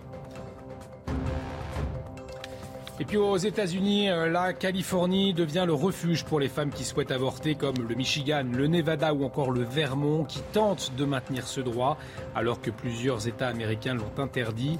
À terme, il sera quasiment impossible d'avorter dans une cinquantaine d'États. Et on revient sur cette affaire de viol au sein d'un hôpital de Nanterre. Une enquête a été euh, ouverte hier. Il y a tout juste deux semaines, deux viols euh, ont été commis hein, dans cet euh, hôpital des Hauts-de-Seine par un même individu. Les patientes ont été agressées dans leur lit. Le principal suspect, qui est étranger au centre hospitalier, est toujours activement recherché. Retour sur les faits avec Fabrice Elsner, Sacha Robin, avec le récit de Valentine Leboeuf. Les faits se sont déroulés en pleine journée. Le 27 juillet dernier, deux patientes âgées de 68 et 78 ans ont été violées à l'hôpital de Nanterre, à 30 minutes d'intervalle. Le personnel n'en revient toujours pas. Ça ne devrait pas exister tout ça. Ça ne devrait pas être. C'est inadmissible. Donc quand on est les hôpitaux, c'est pour se faire soigner à la base. C'est pas pour se faire violer. C'est une chose qui n'est jamais arrivée à Nanterre, ça jamais. Ou même ailleurs, mais là c'est vraiment choquant. En tous les cas, personnel, nous, j'étais choqué. J'étais tous choqués, on en parlait entre nous, et puis, et après la direction a fait ce qu'il fallait. Les contrôles ont été renforcés à l'entrée de l'hôpital et les agents de sécurité font des rondes plus fréquemment. De quoi rassurer le personnel. On rentre pas comme ça. On, rentre avec notre badge. moi qui travaille, on demande notre badge. Et, les, patients euh, ou les visiteurs, ils s'inscrivent euh, avec euh, leur carte d'identité. La vidéosurveillance a permis d'obtenir des images de l'individu. Il est toujours activement recherché par les forces de police. La question des rodéos urbains à présent et cette interrogation comment lutter efficacement contre ce phénomène. Certains élus et policiers plaident pour la méthode dite du contact tactique. Une méthode particulièrement musclée et impressionnante pratiquée à Londres. Elle autorise les policiers à heurter les deux roues en pleine course euh, pour les stopper, essentiellement euh, pour des vols à l'arraché lorsqu'ils sont commis justement en deux roues. Regardez ce sujet euh, de Mathieu Rioux. C'est une méthode musclée et dissuasive. À Londres, les policiers peuvent percuter en pleine course les auteurs de vols à la tire sur leurs deux roues. On appelle ça le contact tactique et c'est effectivement une configuration opérationnelle qui a été choisie par les Anglais parce qu'il y a une très grosse montée de la violence, notamment des vols à l'arraché par des, binômes sur des motos. Efficace euh, puisque 30% de baisse. En France, cette méthode est interdite. Les policiers ne sont même pas autorisés à poursuivre les deux roues pour éviter tout risque d'accident. Plusieurs syndicats, dont Alliance, souhaiteraient changer la loi, mais selon la porte-parole de la police nationale, cette méthode comporte aussi son lot de risques. La sécurité des, policiers est notre priorité, non seulement des policiers, la sécurité juridique aussi hein, des policiers, parce que vous n'êtes pas sans savoir qu'à chaque fois qu'on intervient, notre euh, action est passée au crible. Mmh. Et puis, euh, évidemment, la sécurité euh, de, des tiers qui utilisent la voie publique, tout simplement, et puis des auteurs, évidemment, qui sont responsables. La police française privilégie les interpellations en différé grâce aux enquêtes de terrain et aux images de vidéosurveillance. L'imam Hassan Iqiyoussen continue de faire parler de lui. Il aurait, selon nos confrères du Figaro, été épinglé pour des locations de logements insalubres. Il serait propriétaire effectivement de sept logements, dont certains sous le coup d'arrêté d'insalubrité. Euh, certains de ses détracteurs le qualifient même de marchand de sommeil. Pour rappel, Hassan Iqiyoussen est accusé par les autorités françaises d'avoir tenu des propos antisémites, homophobes et antifemmes et a vu son expulsion vers le Maroc suspendue par la justice administrative pour le secrétaire général des Républicains, Aurélien Pradier, eh bien, il faut créer une cour de sûreté capable de décider en urgence de l'expulsion de personnes qui menacent la sécurité du territoire. On l'écoute. La réalité, c'est que nous avons confié à des juges qui, aujourd'hui, ont pris une ampleur trop importante dans notre pays. Et nous devons demain réorganiser le système. Pas proposer des lois cosmétiques qui ne fonctionneront pas. Non, réorganiser le système. C'est la raison pour laquelle je fais partie de ceux qui pensent que nous devons installer dans notre pays une cour de sûreté de la République, dont la mission sera de traiter en urgence des euh, décisions d'expulsion de celles et ceux qui menacent la sécurité sur notre territoire.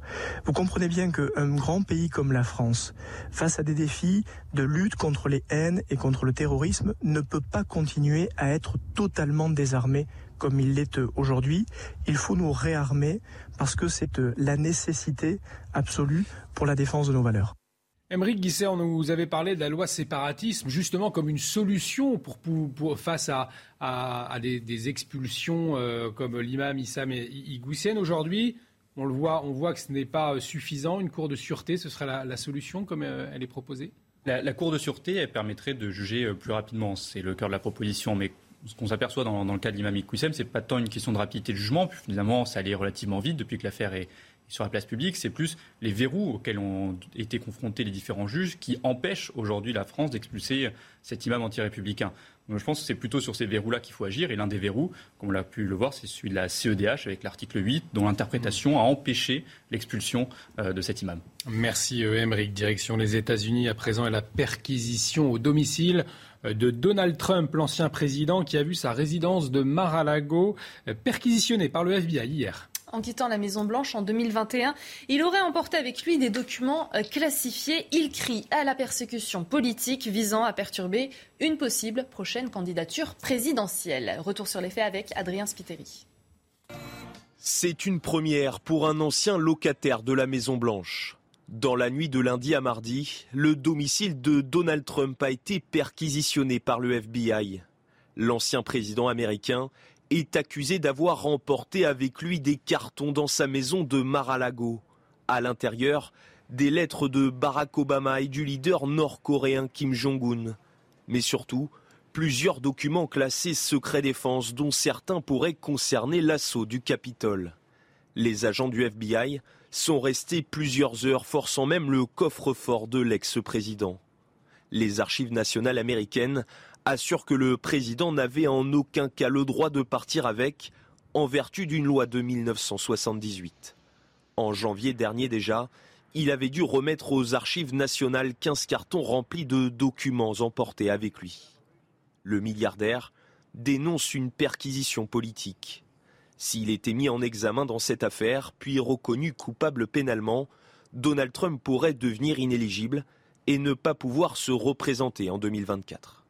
Toujours aux États-Unis où plusieurs États ont interdit l'avortement, c'est le cas euh, de l'Indiana notamment. À terme, il sera quasiment impossible hein, d'avorter dans la moitié des 50 États euh, du pays. En revanche, d'autres tentent de maintenir ce droit euh, pour les femmes. C'est le cas du Michigan, du Nevada ou encore de la Californie. La ville de Los Angeles est devenue un refuge pour les femmes souhaitant avorter. Les explications de notre correspondant sur place, Ramzi Manouki.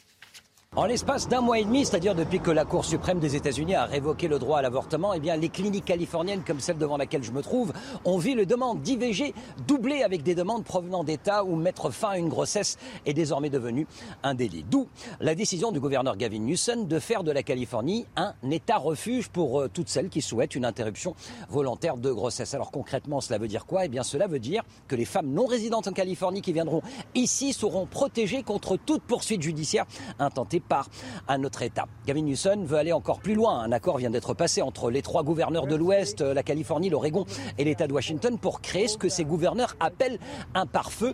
La protection ne sera donc pas uniquement californienne. J'ajoute qu'un fonds d'aide a été également mis en place, un fonds d'aide pour construire rapidement plus de cliniques, l'objectif étant de répondre à une demande de plus en plus croissante. Et puis, dernière mesure, prise cette fois par les députés et sénateurs californiens, c'est un amendement qui sera soumis à un référendum en novembre prochain et qui scellera une bonne fois pour toutes le droit à l'avortement. Alors ce droit, il faut le savoir, existe déjà dans la Constitution californienne depuis des décennies, mais si les Californiens disent oui à ce nouvel amendement, ce qui est fort probable, il sera beaucoup plus précis, beaucoup plus explicite et bien sûr ajouté à cette Constitution. Du football, du tennis, tout de suite, les sports. Et la désillusion de Monaco hier en Ligue des Champions de l'aventure pour les joueurs euh, de la Principauté qui ont été battus hein, par les Néerlandais euh, du PSV Eindhoven en prolongation. Un coup dur pour les joueurs de l'ASM parce qu'ils menaient 2-1 et étaient qualifiés pour les barrages de la Ligue des Champions. Encore une minute du fin du temps réglementaire. On l'a vu, les Néerlandais ont ouvert le score avant que euh, Monaco ne reprenne l'avantage avec notamment un but de Ben et puis le drame 89, 89e minute égalisation des Néerlandais avec Gutiérrez. Ça part en prolongation et De Jong offre finalement le succès au PSV Eindhoven qui jouera donc les barrages de la Ligue des Champions. Les Monégasques sont eux reversés en Ligue Europa. On écoute le défenseur Axel Dizazi. C'est cruel. je trouve qu'on a, fait vraiment, on a, vraiment fait un, gros gros match collectivement. Même si on a perdu, je pense qu'on est la meilleure équipe sur les deux matchs. Voilà, je trouve qu'on a, qu'on a été très solide et on a été très cohérent. On leur a causé pas mal de problèmes mais ils ont été plus efficaces que nous. Du foot toujours, la nouvelle recrue pour l'OM. Alexis Sanchez, qui sera certainement bientôt un joueur de l'Olympique de, Marseille. Ça devrait être une formalité. Vous le voyez, l'attaquant chilien, 33 ans, il a été accueilli hier soir à l'aéroport euh, dans une très folle ambiance avec une centaine de supporters marseillais qui étaient là. Il portait une écharpe du club, un maillot floqué de son prénom et du numéro 70. Euh, Lundi, il a résilié son contrat avec l'Inter Milan. Et dans un bref communiqué, l'OM a évoqué un accord de principe avec lui. Selon le club, ils sont s'engagera dans les prochaines heures sous réserve du succès de sa visite médicale. Il ne faudrait pas qu'il se blesse quand même avant d'arriver à Marseille. Effectivement, du tennis également, euh, avec une star qui devrait prochainement prendre sa retraite. Le compte à rebours est enclenché. Ce sont les mots de Serena Williams. Hier, la joueuse aux 23 titres du Grand Chelem a annoncé sur son compte Instagram et dans le magazine euh, Vogue sa prochaine retraite des cours. Âgée de 40 ans, l'américaine veut se concentrer euh, sur son rôle de maman. L'US Open qui arrive en septembre, tournoi qu'elle a déjà remporté à six reprises, pourrait donc être le bon moment pour elle pour accrocher. On va marquer une pause dans un instant. Euh, le général de gendarmerie Bertrand Cavalier, spécialiste du matin de l'ordre, sera avec nous. On va notamment revenir sur euh, cette question de la réserve de la police nationale. Les réservistes formés en seulement 10 jours pour porter une arme. Certains s'en inquiètent. On en parle dans un instant avec le général de gendarmerie Bertrand Cavalier. On reviendra également sur la question des rodéos urbains. A tout de suite sur CNews. De retour sur le plateau de la matinale de CNews, toujours avec Elisa Lukavski, toujours avec Emeric euh, Guillet, toujours avec, euh, pardonnez-moi, Karine Durand et euh, Reda Emrabid. Dans un instant, on reçoit Bertrand Cavalier, ex général de gendarmerie, spécialiste en sécurité. On va s'interroger avec lui. Dix jours pour porter une arme, est-ce que c'est trop court? Eh bien, c'est ce qui se passe pour les réservistes de la police. Mais tout de suite, on fait le point sur les dernières informations avec vous, Elisa. Le début du procès du footballeur Benjamin Mendy au Royaume-Uni aujourd'hui. Le champion du monde est accusé de 8 viols, une tentative de viol et une agression sexuelle. Âgé de 28 ans, le footballeur français suspendu depuis un an par Manchester City est accusé par sept femmes. Il nie les 10 chefs d'accusation qui concernent des faits qui se seraient déroulés entre octobre 2018 et août 2021. 3000 campeurs et habitants de deux villages de l'Aveyron ont dû être évacués hier par précaution en raison d'un incendie qui a ravagé 700 hectares de végétation. L'incendie a cessé de progresser sans pour autant être maîtrisé. Son évolution reste incertaine en raison du vent. Une partie du feu située sur des barres rocheuses était hier toujours inaccessible aux pompiers. Et puis des nouvelles du beluga coincé dans la Seine depuis une semaine. Le cétacé a été euh, sorti de l'eau dans la nuit. L'opération sauvetage a débuté hier soir à 22h. En tout, 80 personnes sont euh, mobilisées. Le beluga restera trois jours dans un bassin d'eau de mer dans le port de Ouistreham avant son transport vers la mer. Et on va donc parler euh, de la réserve de la police nationale. C'est une première cette année. Euh, la police forme ses réservistes durant tout l'été. Ils vont suivre une, une formation pour être opérationnels d'ici à la rentrée. Les premières les premiers patrouilleront dès la fin de l'été après une formation de 10 jours. Et à l'issue, ils pourront porter une arme, ce qui interroge. Alors on va en parler tout de suite avec Bertrand Cavalier. Bonjour, merci d'être en liaison avec nous. Je le disais, vous êtes ex-général de gendarmerie, vous êtes spécialiste de la euh, sécurité. Euh, une interrogation, je le disais donc, 10 jours de formation pour porter une arme. Est-ce que c'est pas un peu léger? Bah, écoutez, euh, on peut quand même se poser la question. Toutefois, il y a l'exemple de la gendarmerie nationale qui, euh, depuis 30 ans, euh, donc déploie des milliers de réservistes dans le quotidien, dans, la sécurité du quotidien. Ces réservistes ont une formation de 15 jours. Donc la police est quelque peu alignée sur le concept de formation de la gendarmerie. cette formation est axée sur notamment des mises en situation visant à maîtriser les fondamentaux Hein, de, l'emploi de la force et de l'usage des armes. Alors, euh, donc ils tirent d'ailleurs 250 cartouches, ce qui n'est pas négligeable. Euh, ils sont pris en compte par des, moniteurs, des experts de la police nationale. Je parle là des réservistes de la police nationale. Mais il est vrai que euh, la question porte, sur un environnement qui est de plus en plus dangereux, de plus en plus imprévisible. Donc il est vrai que ces réservistes vont affronter un contexte opérationnel qui aujourd'hui est très problématique et très complexe. Justement, sur quel type euh, de missions ces réservistes vont être employés ou ceux de la gendarmerie sont-ils employés aujourd'hui? Alors, ils sont principe. N'oubliez pas la, volonté euh, du ministre de l'Intérieur, M. Darmanin, hein, sous l'impulsion du président de la République, c'est de doubler la présence des Bleus sur le terrain. La population attend cette présence active de gendarmes et de policiers dans le cadre de la sécurité du quotidien, selon une démarche de proximité. Donc, ils ont vocation à patrouiller, à être présents, à être au contact de la population, mais également à contrôler les personnes à contrôler les véhicules. Donc euh, la formation est axée sur, bien entendu, la maîtrise du cadre juridique euh, de l'usage de la force, et plus spécifiquement de l'usage des armes, et puis euh, donc toute la, la, pleine maîtrise des principes de proportionnalité, d'absolue nécessité, et toujours de faire preuve du discernement. Mais il est vrai qu'il est souhaitable qu'il soit quand même mixé, dans la mesure du possible, avec un ancien policier, quelqu'un qui a de l'expérience, après, c'est la gestion des patrouilles, la composition des patrouilles, des éléments qui va, qui va être important parce qu'il est, à mon avis, il est exclu de laisser des très jeunes euh, réservistes qui fusent de, de, gendarmerie ou de la police évoluer tout seuls dans un tel environnement. Parce que ces réservistes, ils sont mobilisables 90 jours par an. On parle beaucoup hein, de manque de personnel, notamment dans la police, de manque de moyens. Est-ce que la réserve, euh, ça peut être un bon moyen euh, d'y répondre ou c'est une fausse bonne idée? Écoutez, moi j'ai plutôt une approche positive. Hein. D'abord, ce sont des citoyens hein, dont il faut saluer l'engagement, la, démarche. Euh, il faudrait que ce soit d'ailleurs davantage partagé dans ce pays. Deuxièmement, plus de, gendarmes et de policiers sur le terrain. Et venant de la société civile, je, pense que ça ne, peut apporter que, des avantages. Donc moi, je, suis, tout à fait pour ce, ce type d'engagement euh, de citoyens sous l'uniforme euh, de gendarmerie ou de, la, police nationale. Après, euh, la question du manque de moyens d'effectifs, c'est tout autre chose, où là, il y a peut-être à, s'intéresser sur les règles d'organisation et de fonctionnement des forces de l'ordre, mais c'est un autre sujet. Autre question qui fait la une de l'actualité ces derniers jours, la question des rodéos. Alors on l'a vu, certains, euh, notamment dans les rangs de la police, hein, prônent pour une intervention à l'anglaise. Vous savez, cette intervention à l'anglaise, on tamponne euh, la, moto prise en flagrant délit. C'est ce qui euh, se passe à Londres, mais pas dans des cadres de rodéo, mais dans des vols à l'arraché en moto. quel est votre avis, vous qui êtes expert de la question de, de sécurité? Alors là, on ne parle pas de rodéo et donc de vol à l'arraché. Moi, je crois qu'il faut revenir au cadre juridique et au principe euh, d'absolucité, de proportionnalité.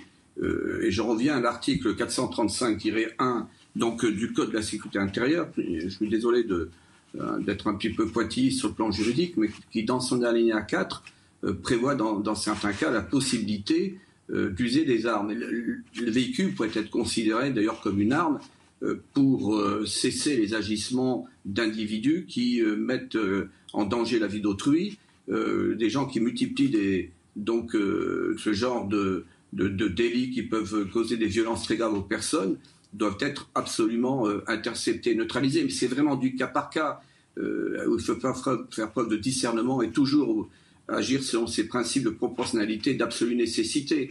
Donc il, arrive que des gendarmes et des policiers utilisent déjà leur véhicule dans, certaines situations, mmh. mais très spécifiques et qui demandent beaucoup d'expérience. Sur, la question des, rodéos, toujours, vous qui avez travaillé sur la mise en place de techniques de maintien de l'ordre, notamment, euh, entre le tamponnage, entre le, laisser-faire, on, voit hein, que ce, phénomène est très compliqué euh, à contrer, ce phénomène de rodéo. Est-ce qu'il euh, y a un entre-deux d'intervention? Est-ce qu'il y, a des moyens pour arrêter ce phénomène? Bon, l'idéal, c'est quand même d'agir dans le cadre d'une enquête classique, d'identifier des individus euh, il faut le savoir qu'il y a eu une augmentation de 1400% euh, des mises en cause euh, d'individus donc, qui avaient donc été coupables de, ce type d'action, hein, qui avaient perpétré mmh. ces actions, je veux dire. Mais après, la, grande question pour un gendarme, un policier, c'est doit-il laisser faire ou non, sachant que l'affaire de Pontoise récemment a montré que de tels agissements peuvent causer la mort d'individus, notamment d'enfants. Et donc là, j'en reviens encore au cadre juridique. Hmm. Si on est confronté à un individu qui euh, est objectivement dangereux, qui met la, vie, danger, la vie, la, vie d'autrui en danger, euh, il y a quand même une obligation d'action, et toujours avec euh, proportionnalité, selon le principe d'absolue nécessité. Et dans ce cas-là, de façon mais vraiment exceptionnelle, l'usage des armes doit être, doit être envisagé, ou l'usage de la force. Mm. Maintenant, c'est vraiment quelque chose d'extrêmement complexe, sachant que gens avec policiers après doivent rendre compte devant les, juridictions. Donc c'est un vrai sujet, mais qui doit être apporté de façon peut-être plus, globale. Comment se fait-il qu'en France aujourd'hui, il y a un tel désordre, euh, il y a des agissements qui se multiplient de la sorte? Euh, donc là, ça renvoie quand même à un certain délitement du pacte social et à l'effondrement du principe d'autorité qui est constaté depuis des années dans notre pays.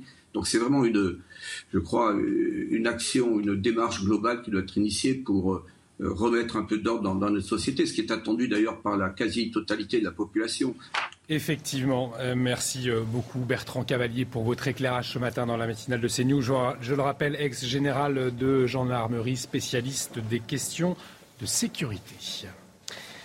L'économie à présent avec vous, Reda Emrabit, et on sait, il y a de gros soucis concernant la production de lait et des conséquences sur notre portefeuille. Et mauvaise nouvelle, ça va continuer. Oui, d'abord, on va donner un élément de comparaison, ce qui se fait euh, récemment par rapport à ce qui s'est fait l'année dernière. Regardez les prix des produits laitiers, plus 4,5% pour le yaourt, plus 4,5% pour le lait, plus 9,8% pour le beurre. Ce sont des indicatifs de l'INSEE avec les prix de juin 2021 et ceux de 2022 de façon globale. Les produits produits laitiers ont augmenté de 9,18% en un an. Et vous le constatez sans doute notamment dans la capitale, le prix du, lait, du litre de lait demi-écrémé est passé à passer la barre symbolique des 1 euro. Et ce prix risque d'être commun dans toute la France d'ici les prochaines semaines. Pourquoi, Reda, ça risque de nous coûter plus cher? Alors déjà, il y a plusieurs raisons à cela. On en parle dans cette matinale. La sécheresse, avec toutes les conséquences que cela peut engendrer,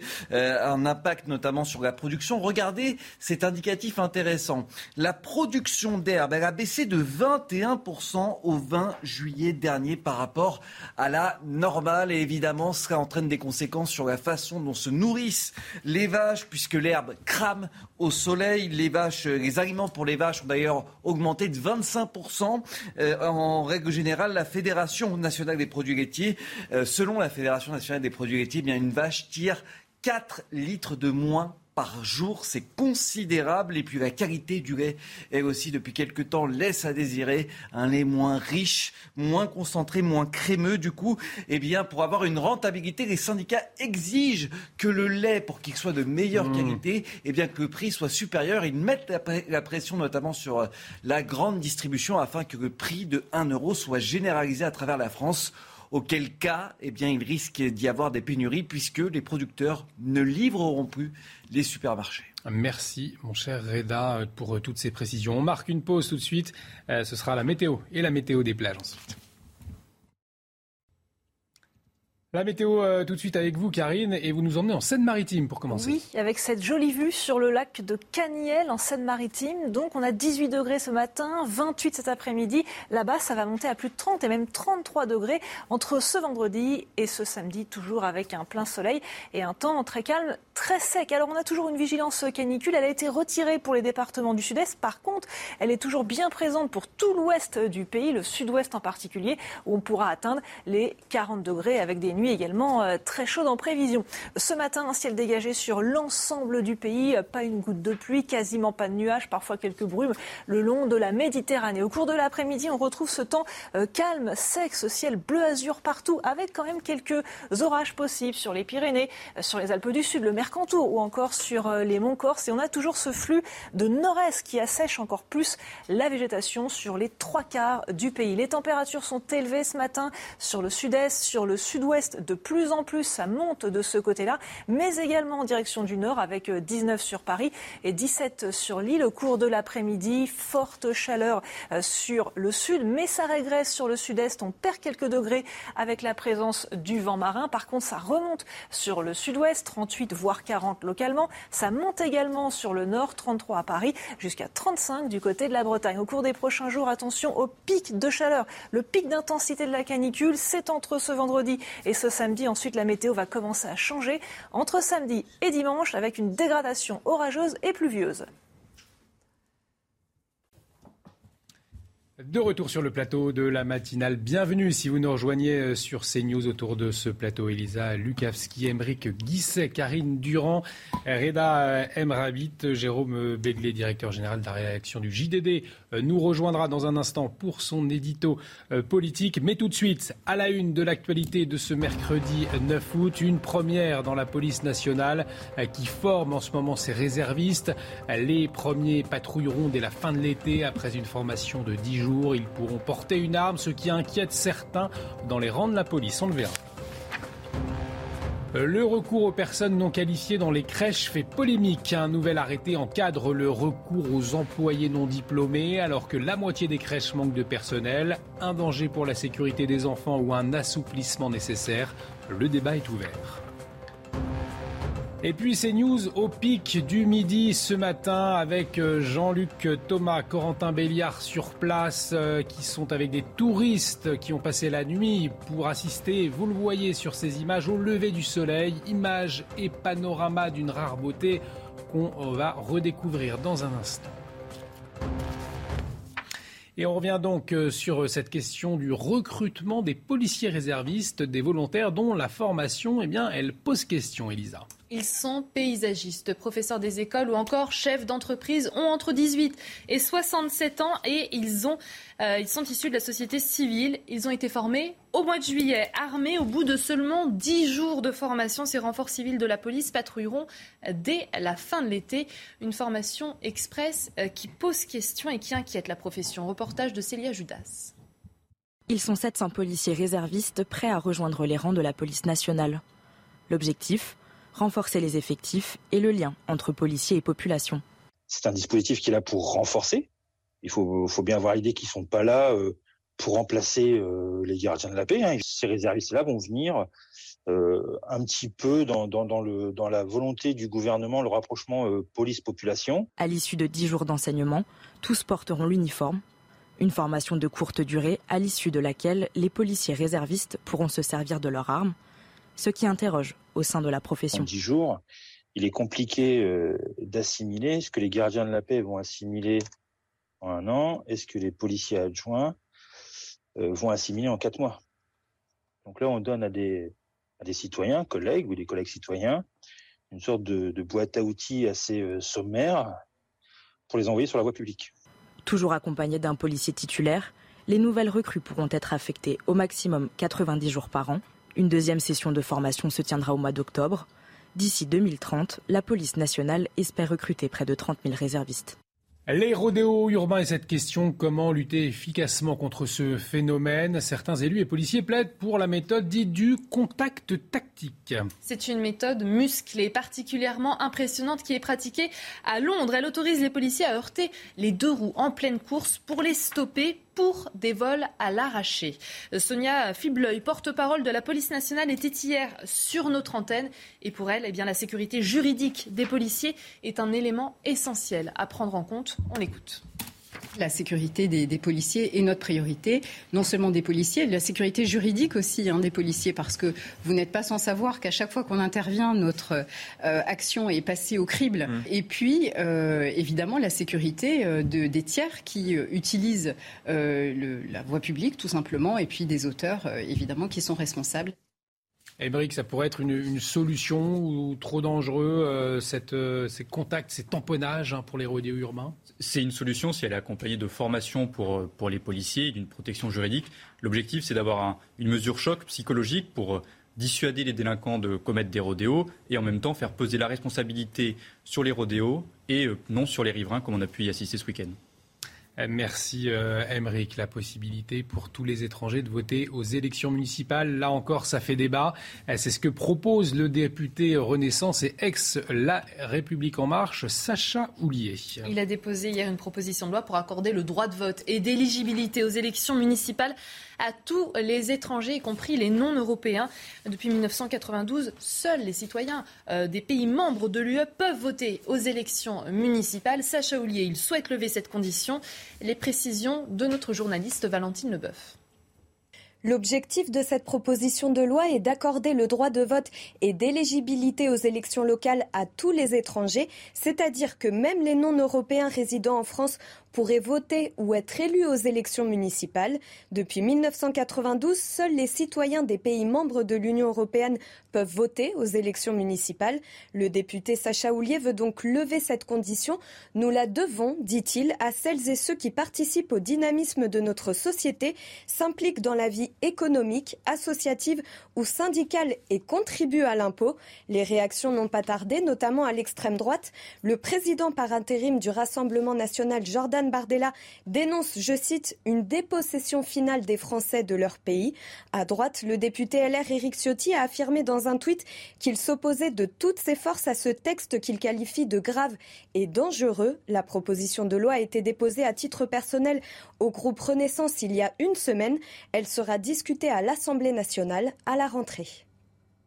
Euh, euh Gérald Darmanin, lui, euh, hein, cette proposition loi. On voit que la Macronie est divisée sur le sujet. Oui, exactement. On assiste, euh, depuis que la guerre de succession à Emmanuel Macron est ouverte, à une radicalisation du en même temps, où finalement l'aile droite va chercher de plus en plus à droite et l'aile gauche de plus en plus à gauche. Ça interroge sur l'avenir de la Macronie et finalement, est-ce qu'on va assister à une fission au sein de la majorité? C'est ce à quoi on va rester attentif. La question fera débat euh, autour de ce plateau, bien évidemment, dans, les heures, les jours qui viennent. Les crèches qui font face à un manque de personnel.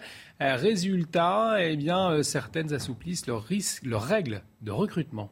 Un arrêté euh, paru jeudi va leur permettre d'embaucher des personnes sans les qualifications normalement exigées. Les candidats, ils recevront une formation de 120 jours au lieu des 3 ans qui sont normalement requis. Une mesure qui inquiète les professionnels du secteur, mais qui inquiète également les parents. Reportage de Solène Blanc. Dès le 31 août, les crèches pourront désormais embaucher du personnel non qualifié. Leur recrutement se déroulera en considération de leur formation, leurs expériences professionnelles passées, notamment auprès d'enfants, leur motivation à participer au développement de l'enfant au sein d'une équipe de professionnels de la petite enfance. Au programme, 120 heures de formation pour les nouvelles recrues, contre 3 ans en temps normal. Une durée jugée trop courte pour ce collectif du secteur de la petite enfance. Quand on veut s'occuper d'enfants, il y a euh, toute une relation de confiance euh, à établir avec l'enfant et sa famille, un environnement euh, à mettre en place et à aménager de façon adaptée. Il faut aussi avoir des notions en psychomotricité, en santé. Et c'est dévaloriser nos formations que de considérer que en quelques heures, on pourrait être opérationnel pour s'occuper seul d'un groupe d'enfants.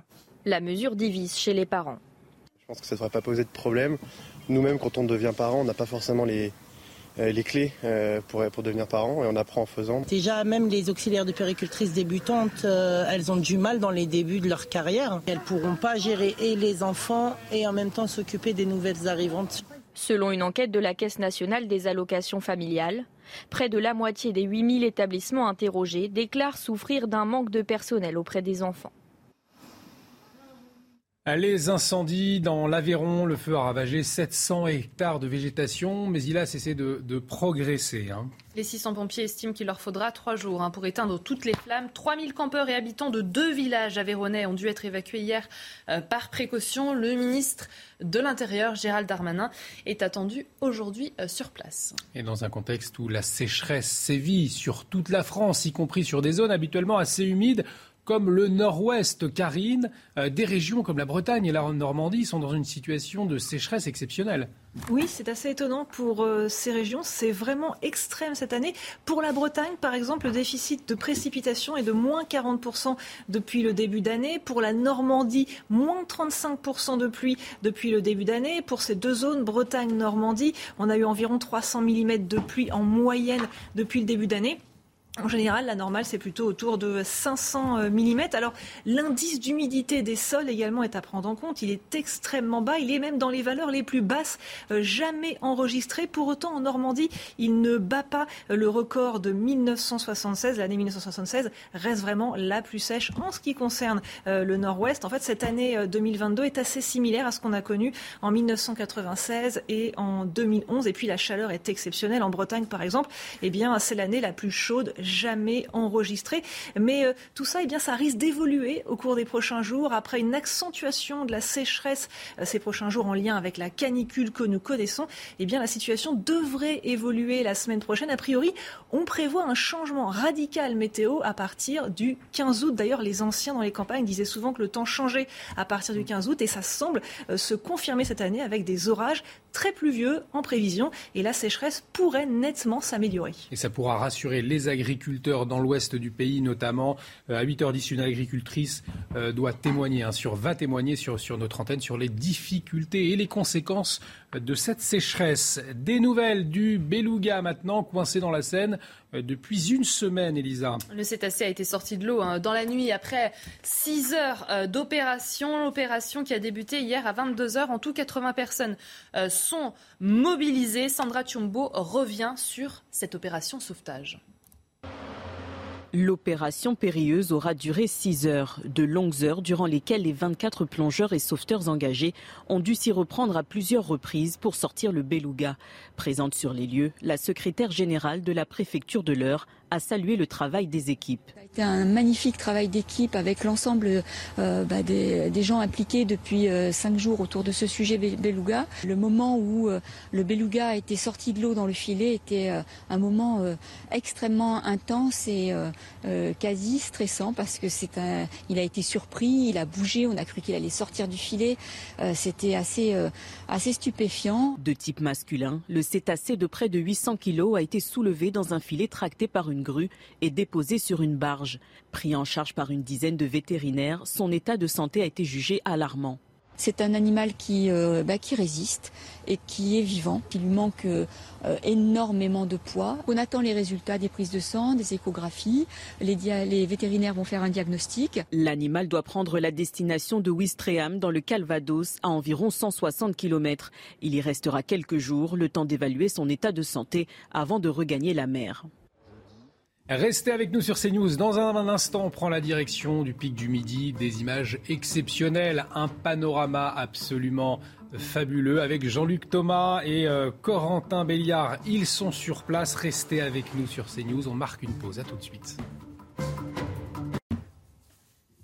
De retour sur le plateau de la matinale, toujours avec euh, Elisa Lukavski. Jérôme Béglé euh, nous a rejoint, directeur général du JDD. Dans un instant, votre édito, édito politique. On va parler de Jean-Luc Mélenchon et sa posture notamment.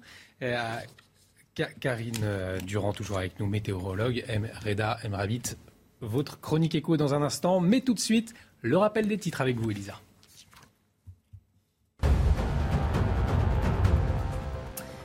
L'imam Hassan Iqiyoussen continue de faire parler de lui. Il aurait, selon nos confrères du Figaro, été épinglé pour des locations de logements insalubres. Pour rappel, Hassan Iqiyoussen est accusé par les autorités françaises d'avoir tenu des propos antisémites, homophobes et anti-femmes. Il a vu son expulsion vers le Maroc suspendue euh, par la justice administrative.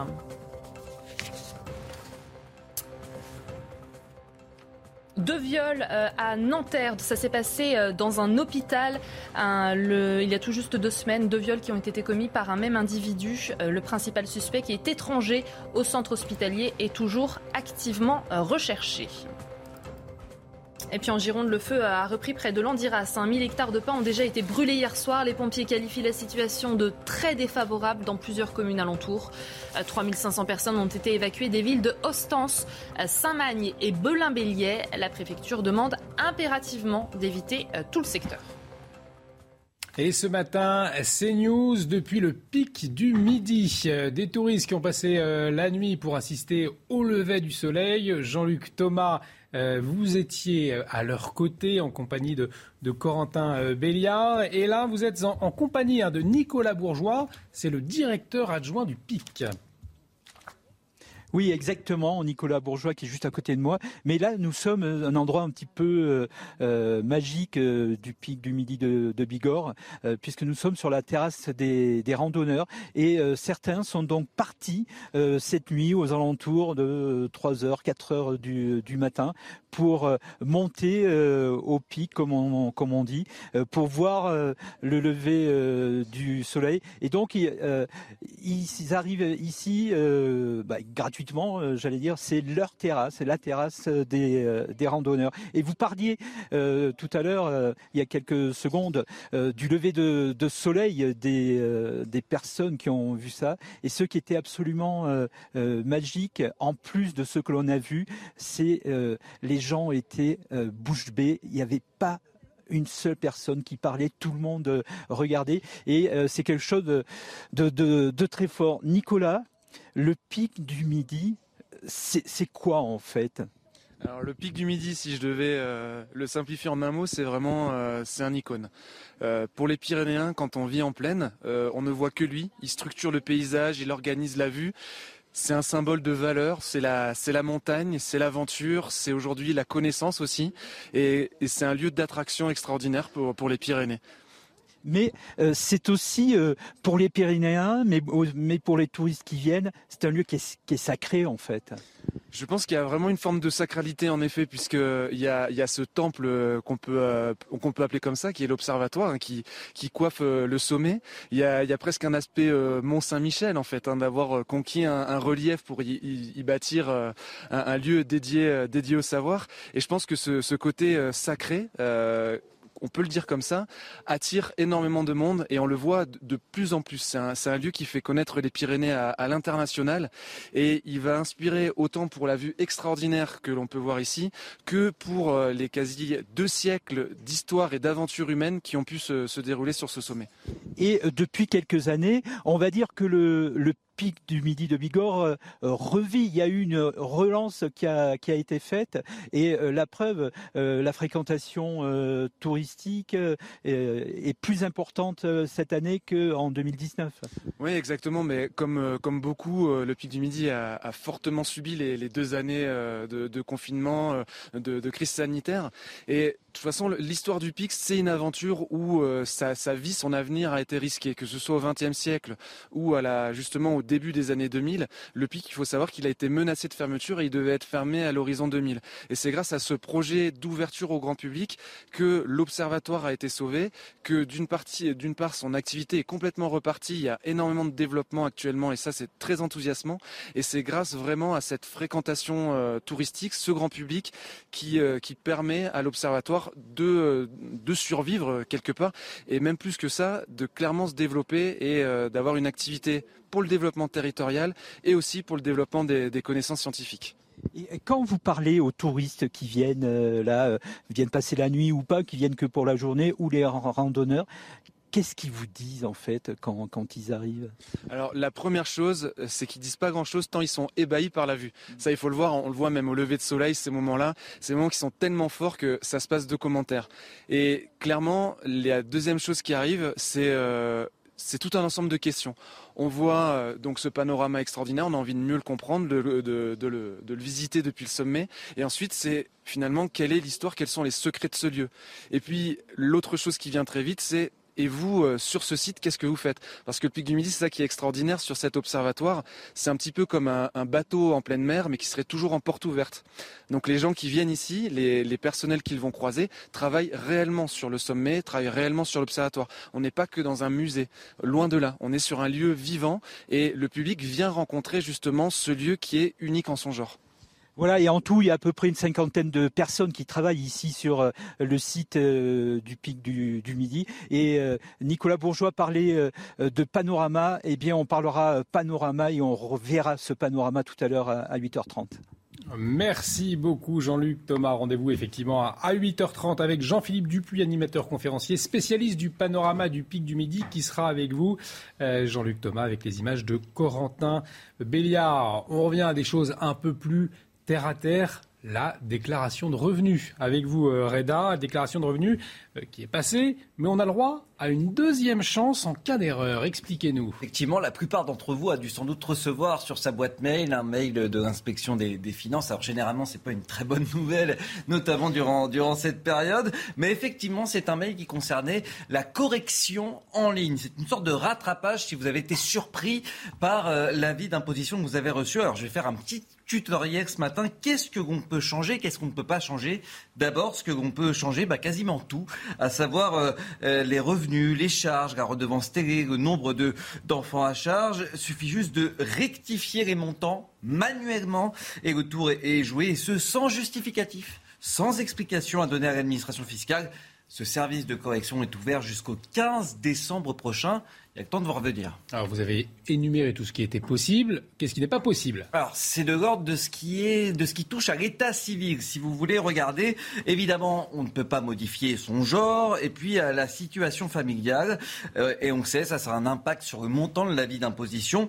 Et puis, on ne peut pas changer ses coordonnées bancaires. Alors, si vous avez changé de banque, là, il faut voir avec l'établissement bancaire et bien faire la, bifurcation entre les deux établissements afin que euh, l'administration fiscale puisse aller sur le bon compte.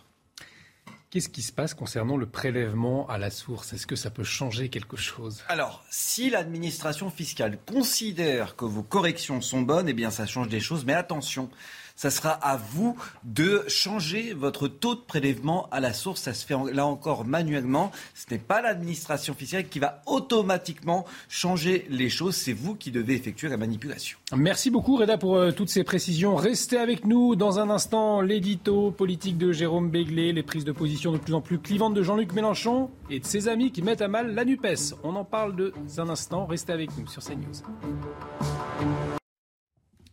De retour sur le plateau de la matinale, bienvenue si vous nous rejoignez. Jérôme Béglé, rebonjour, directeur général du, JDD, l'édito politique et les prises de position de plus en plus clivantes de Jean-Luc Mélenchon et de ses amis qui mettent à mal la NUPES. Est-ce que c'est déjà le crépuscule de cette alliance de gauche? Bah, Affaibli par les mauvais résultats à la présidentielle, le Parti communiste, le Parti socialiste et les Verts avaient été contraints de s'aligner autant que de s'allier à la France insoumise pour les législatives de juin dernier. C'était leur seule solution pour conserver des groupes parlementaires au Palais Bourbon. Mais les voici depuis relayés au second plan, euh, derrière les députés mélanchonistes qui à eux seuls comptent 84 élus sur les 149 de la NUPES. Les voici surtout associés à une stratégie bruyante, encombrante et toujours en rupture de LFI. Un piège dont ils ne parviennent pas à s'extraire, euh, car euh, il vient heurter leur but politique, mais aussi leur électorat. Le Parti communiste, par exemple, a co-construit le programme nucléaire de la France. Le Parti socialiste croit à l'autodétermination euh, des peuples et surtout à la volonté de l'Ukraine et de Taïwan de ne pas se faire avaler par leurs puissants voisins. Quant aux Verts, droits de l'homiste par essence, ils ont toujours haï et critiqué les régimes dictatoriaux. Or, les récentes prises de position de Jean-Luc Mélenchon et de quelques cadres de LFI viennent donc fragiliser une alliance de circonstances qui, euh, dès ses prémices, ressemblait plus à une OPA qu'à un mariage de raison. Son ordonnateur d'hier est le dynamiteur d'aujourd'hui. Mélenchon a su habilement jouer du rapport de force qu'il avait lui-même instauré. Il a imposé ses vues ses méthodes, sa ligne politique. Et c'est justement cela qui maintenant indispose ses alliés. Mais Jérôme, pourquoi ces dissensions, elles se font entendre maintenant?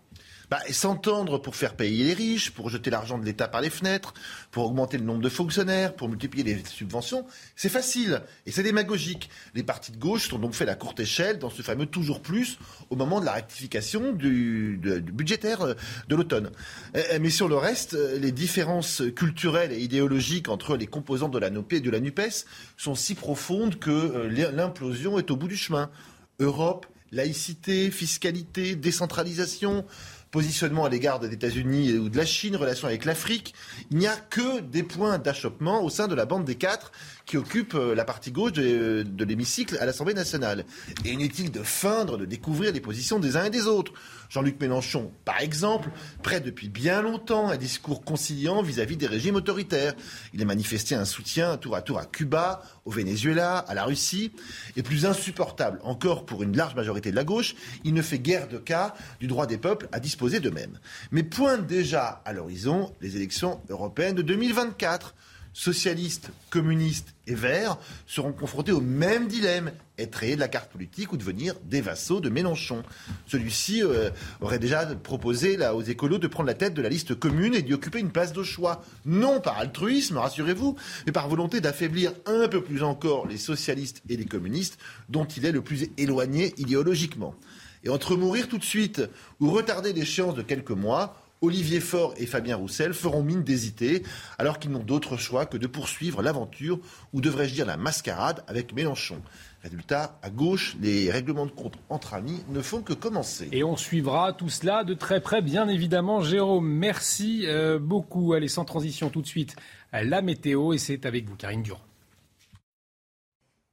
L'anticyclone sur les îles britanniques est particulièrement puissant. Il apporte ce temps calme, chaud et sec sur le pays avec un ciel vraiment dégagé sur l'ensemble de la France. Alors justement, les conditions météo sont encore très sèches, très ensoleillées, avec toujours en plus ce flux de nord-est, un flux sec qui assèche encore plus la végétation sur les trois quarts du pays. À noter quelques orages sur les Pyrénées, sur les Alpes du Sud, le Mercantour ou encore sur les monts Corse. En général, ils ne sont pas très violents. Les températures sont extrêmement élevées caniculaire avec cette vigilance qui est toujours en cours pour l'ouest du pays. 38 pour Bordeaux, mais localement on peut monter à 40 dans certains villages.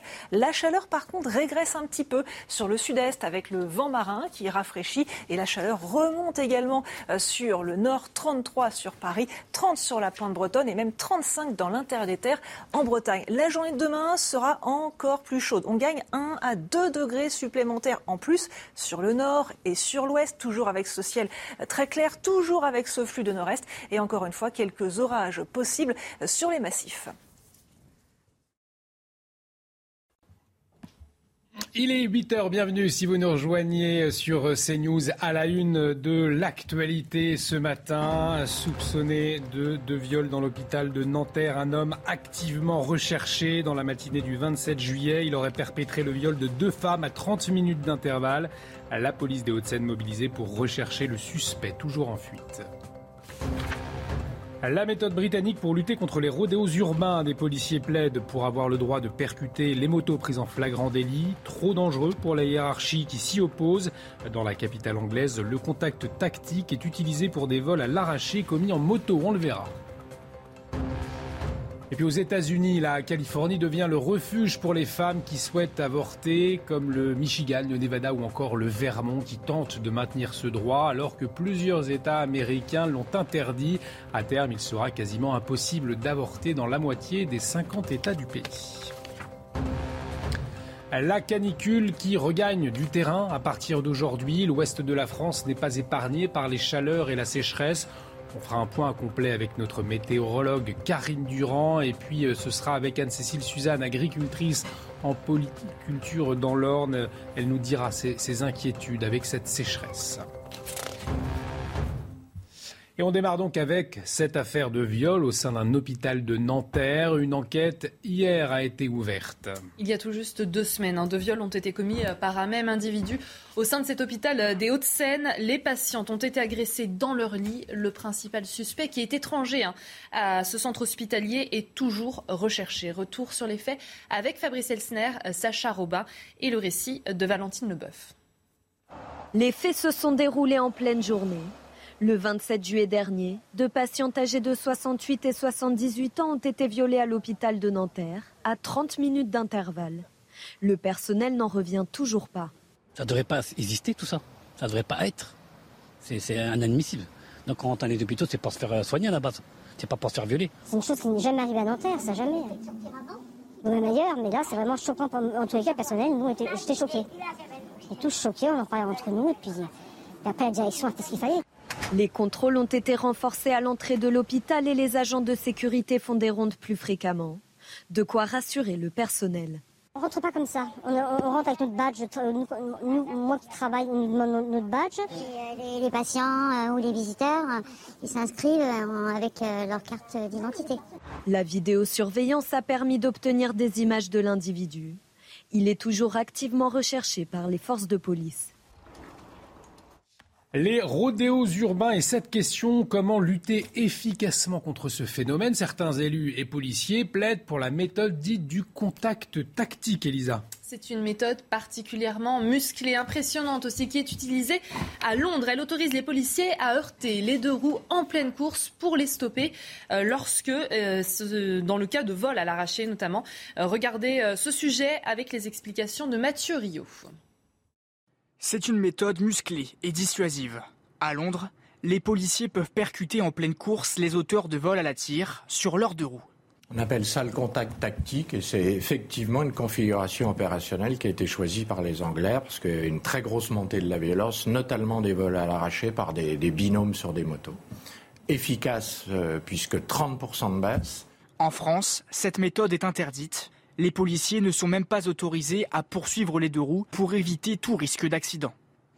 Plusieurs syndicats, dont Alliance, souhaiteraient changer la loi, mais selon la porte-parole de la police nationale, cette méthode comporte aussi son lot de risques. La sécurité des, policiers est notre priorité, non seulement des policiers, la sécurité juridique aussi hein, des policiers, parce que vous n'êtes pas sans savoir qu'à chaque fois qu'on intervient, notre euh, action est passée au crible. Mmh. Et puis, euh, évidemment, la sécurité euh, de, des tiers qui utilisent la voie publique, tout simplement, et puis des auteurs, évidemment, qui sont responsables. La police française privilégie les interpellations en différé grâce aux enquêtes de terrain et aux images de vidéosurveillance. Alors, Émeric, on le voit, hein, cette technique de, tamponnage, euh, elle, divise. est-ce, qu'elle pourrait être une solution dans le, contexte des rodéos urbains, selon vous? Oui, c'est une solution efficace parce qu'elle fait peser le risque non plus sur les riverains mais sur les délinquants. elle a deux contraintes auxquelles il faut répondre. C'est la formation des policiers pour pouvoir appliquer cette méthode et euh, la protection euh, des gendarmes et des policiers à travers un cadre juridique spécifique pour leur permettre d'intervenir.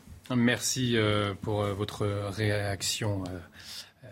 Emeric, on va en venir à, l'imam Hassan Iqiyoussen qui continue de faire parler de lui. Il aurait, selon nos confrères du Figaro, été épinglé pour des locations de logements insalubres. Il serait le propriétaire de sept logements, dont certains sous le coup d'arrêté d'insalubrité. Certains de ses détracteurs le qualifient même de marchand de sommeil. Pour rappel, Hassan Iqiyoussen, il est accusé hein, par les autorités françaises d'avoir tenu des propos antisémites, homophobes et anti-femmes il a vu son expulsion vers le Maroc suspendue euh, par la justice administrative. Pour le secrétaire général des Républicains, Aurélien Pradier, eh bien, il faut créer une cour de sûreté capable de décider en urgence de l'expulsion de personnes qui menacent la sécurité du territoire.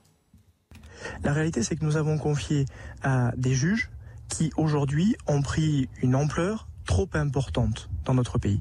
Et nous devons demain réorganiser le système. Pas proposer des lois cosmétiques qui ne fonctionneront pas. Non, réorganiser le système. C'est la raison pour laquelle je fais partie de ceux qui pensent que nous devons installer dans notre pays une cour de sûreté de la République, dont la mission sera de traiter en urgence des euh, décisions d'expulsion de celles et ceux qui menacent la sécurité sur notre territoire.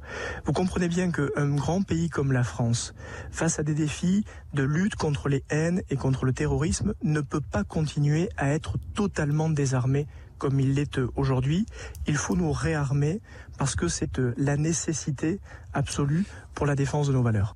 Émeric, il faut euh, réorganiser le système, vraiment C'est ce que révèle cette affaire Iqiyoussen, des failles juridiques? Une cour, une cour de sûreté supplémentaire, euh, ça devrait accélérer le processus. Mais dans le cas de l'imam on n'a pas eu un problème de rapidité finalement dans le processus judiciaire. On a davantage eu un problème vis-à-vis des verrous euh, qui se posent à la France, notamment dans le cadre de la CEDH, avec l'article 8, qui ont empêché la France d'expulser cet imam pour euh, des raisons de conciliation d'intérêt avec la vie privée. Donc c'est davantage sur les verrous qui empêchent les expulsions et de prendre des décisions fortes face à des imams qui tiennent des propos républicains qu'il faudra agir. Et le Conseil d'État, hein, qui doit, je le rappelle, rendre sa décision euh, avant la, fin de l'été, euh, après euh, la décision de ne pas expulser, de refuser l'expulsion par le tribunal administratif de Paris. Direction les États-Unis à présent et la perquisition au domicile de Donald Trump, l'ancien président des États-Unis qui a vu sa résidence de Mar-a-Lago perquisitionnée par le FBI, c'était hier. Mm. En quittant euh, la Maison-Blanche en 2021, il aurait emporté avec lui des documents euh, classifiés. Il criait une persécution politique visant à perturber une possible prochaine candidature euh, présidentielle. Le retour sur les faits avec Adrien Spiteri. C'est une première pour un ancien locataire de la Maison-Blanche. Dans la nuit de lundi à mardi, le domicile de Donald Trump a été perquisitionné par le FBI. L'ancien président américain est accusé d'avoir remporté avec lui des cartons dans sa maison de Mar-a-Lago. À l'intérieur, des lettres de Barack Obama et du leader nord-coréen Kim Jong-un. Mais surtout, plusieurs documents classés secret défense dont certains pourraient concerner l'assaut du Capitole.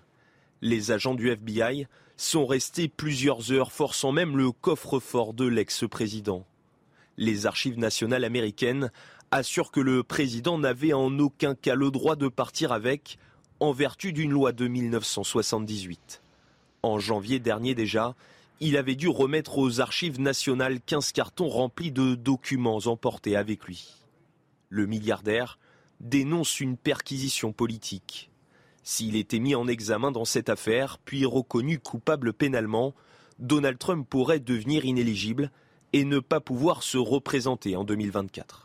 Euh, toujours aux États-Unis, où plusieurs États américains ont interdit l'avortement, c'est le cas de l'Indiana, et à terme, il sera quasiment impossible d'avorter dans la moitié des 50 États du pays. En revanche, d'autres tentent de maintenir euh, ce droit hein, pour les femmes. C'est le cas du Michigan, du Nevada, mais aussi euh, de la Californie. Et vous allez le voir, la ville de Los Angeles est devenue une ville refuge pour toutes les femmes qui veulent avorter. Les explications de notre correspondant Ramzi Manouki.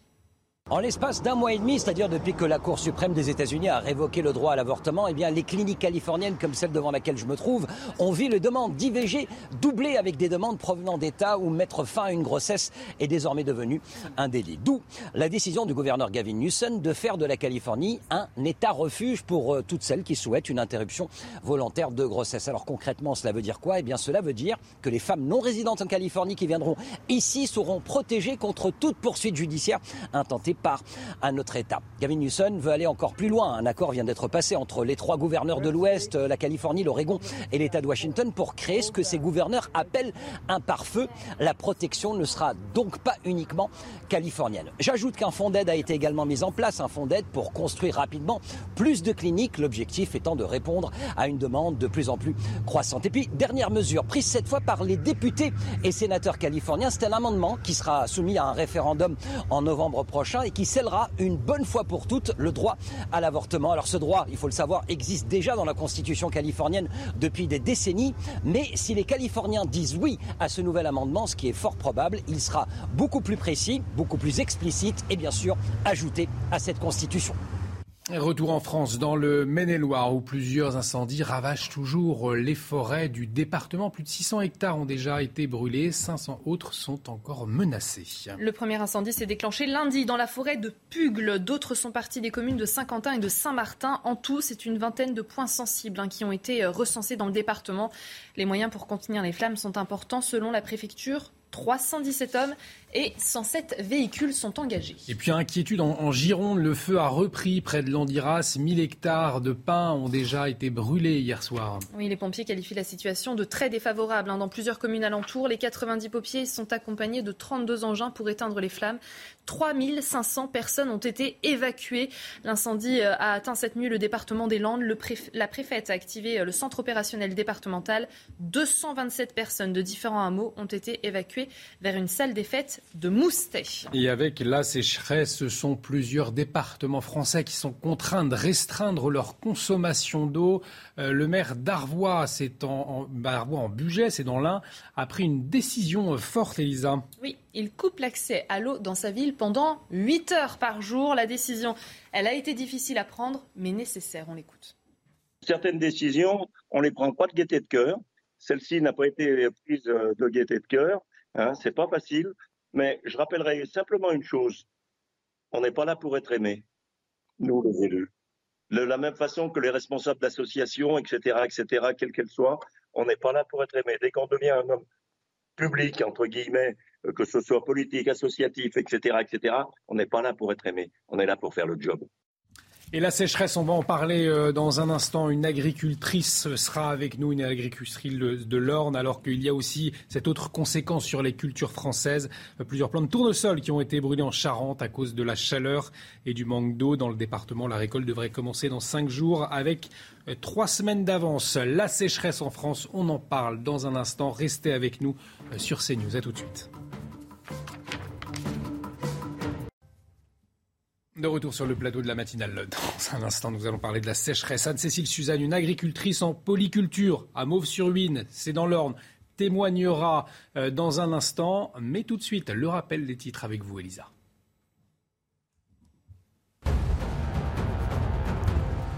Début aujourd'hui du procès du footballeur Benjamin Mendy au Royaume-Uni. Le champion du monde est accusé de 8 viols, une tentative de viol et une agression sexuelle. Âgé de 28 ans, euh, le footballeur français, suspendu depuis un an par Manchester City, est accusé par cette femme. Il nie les 10 chefs d'accusation qui concernent des faits qui se seraient déroulés entre octobre 2018 et août 2021. Euh, 3000 campeurs et habitants de deux villages de l'Aveyron ont dû être évacués hier par précaution en raison d'un incendie qui a ravagé déjà 700 hectares de végétation.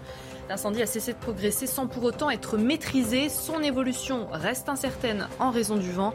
Une partie du feu qui est située sur des barres rocheuses était hier toujours inaccessible aux pompiers. Et puis des nouvelles du Beluga, coincé dans la Seine depuis maintenant une semaine. Opération euh, sauvetage lancée. Il a été sorti de l'eau euh, cette nuit.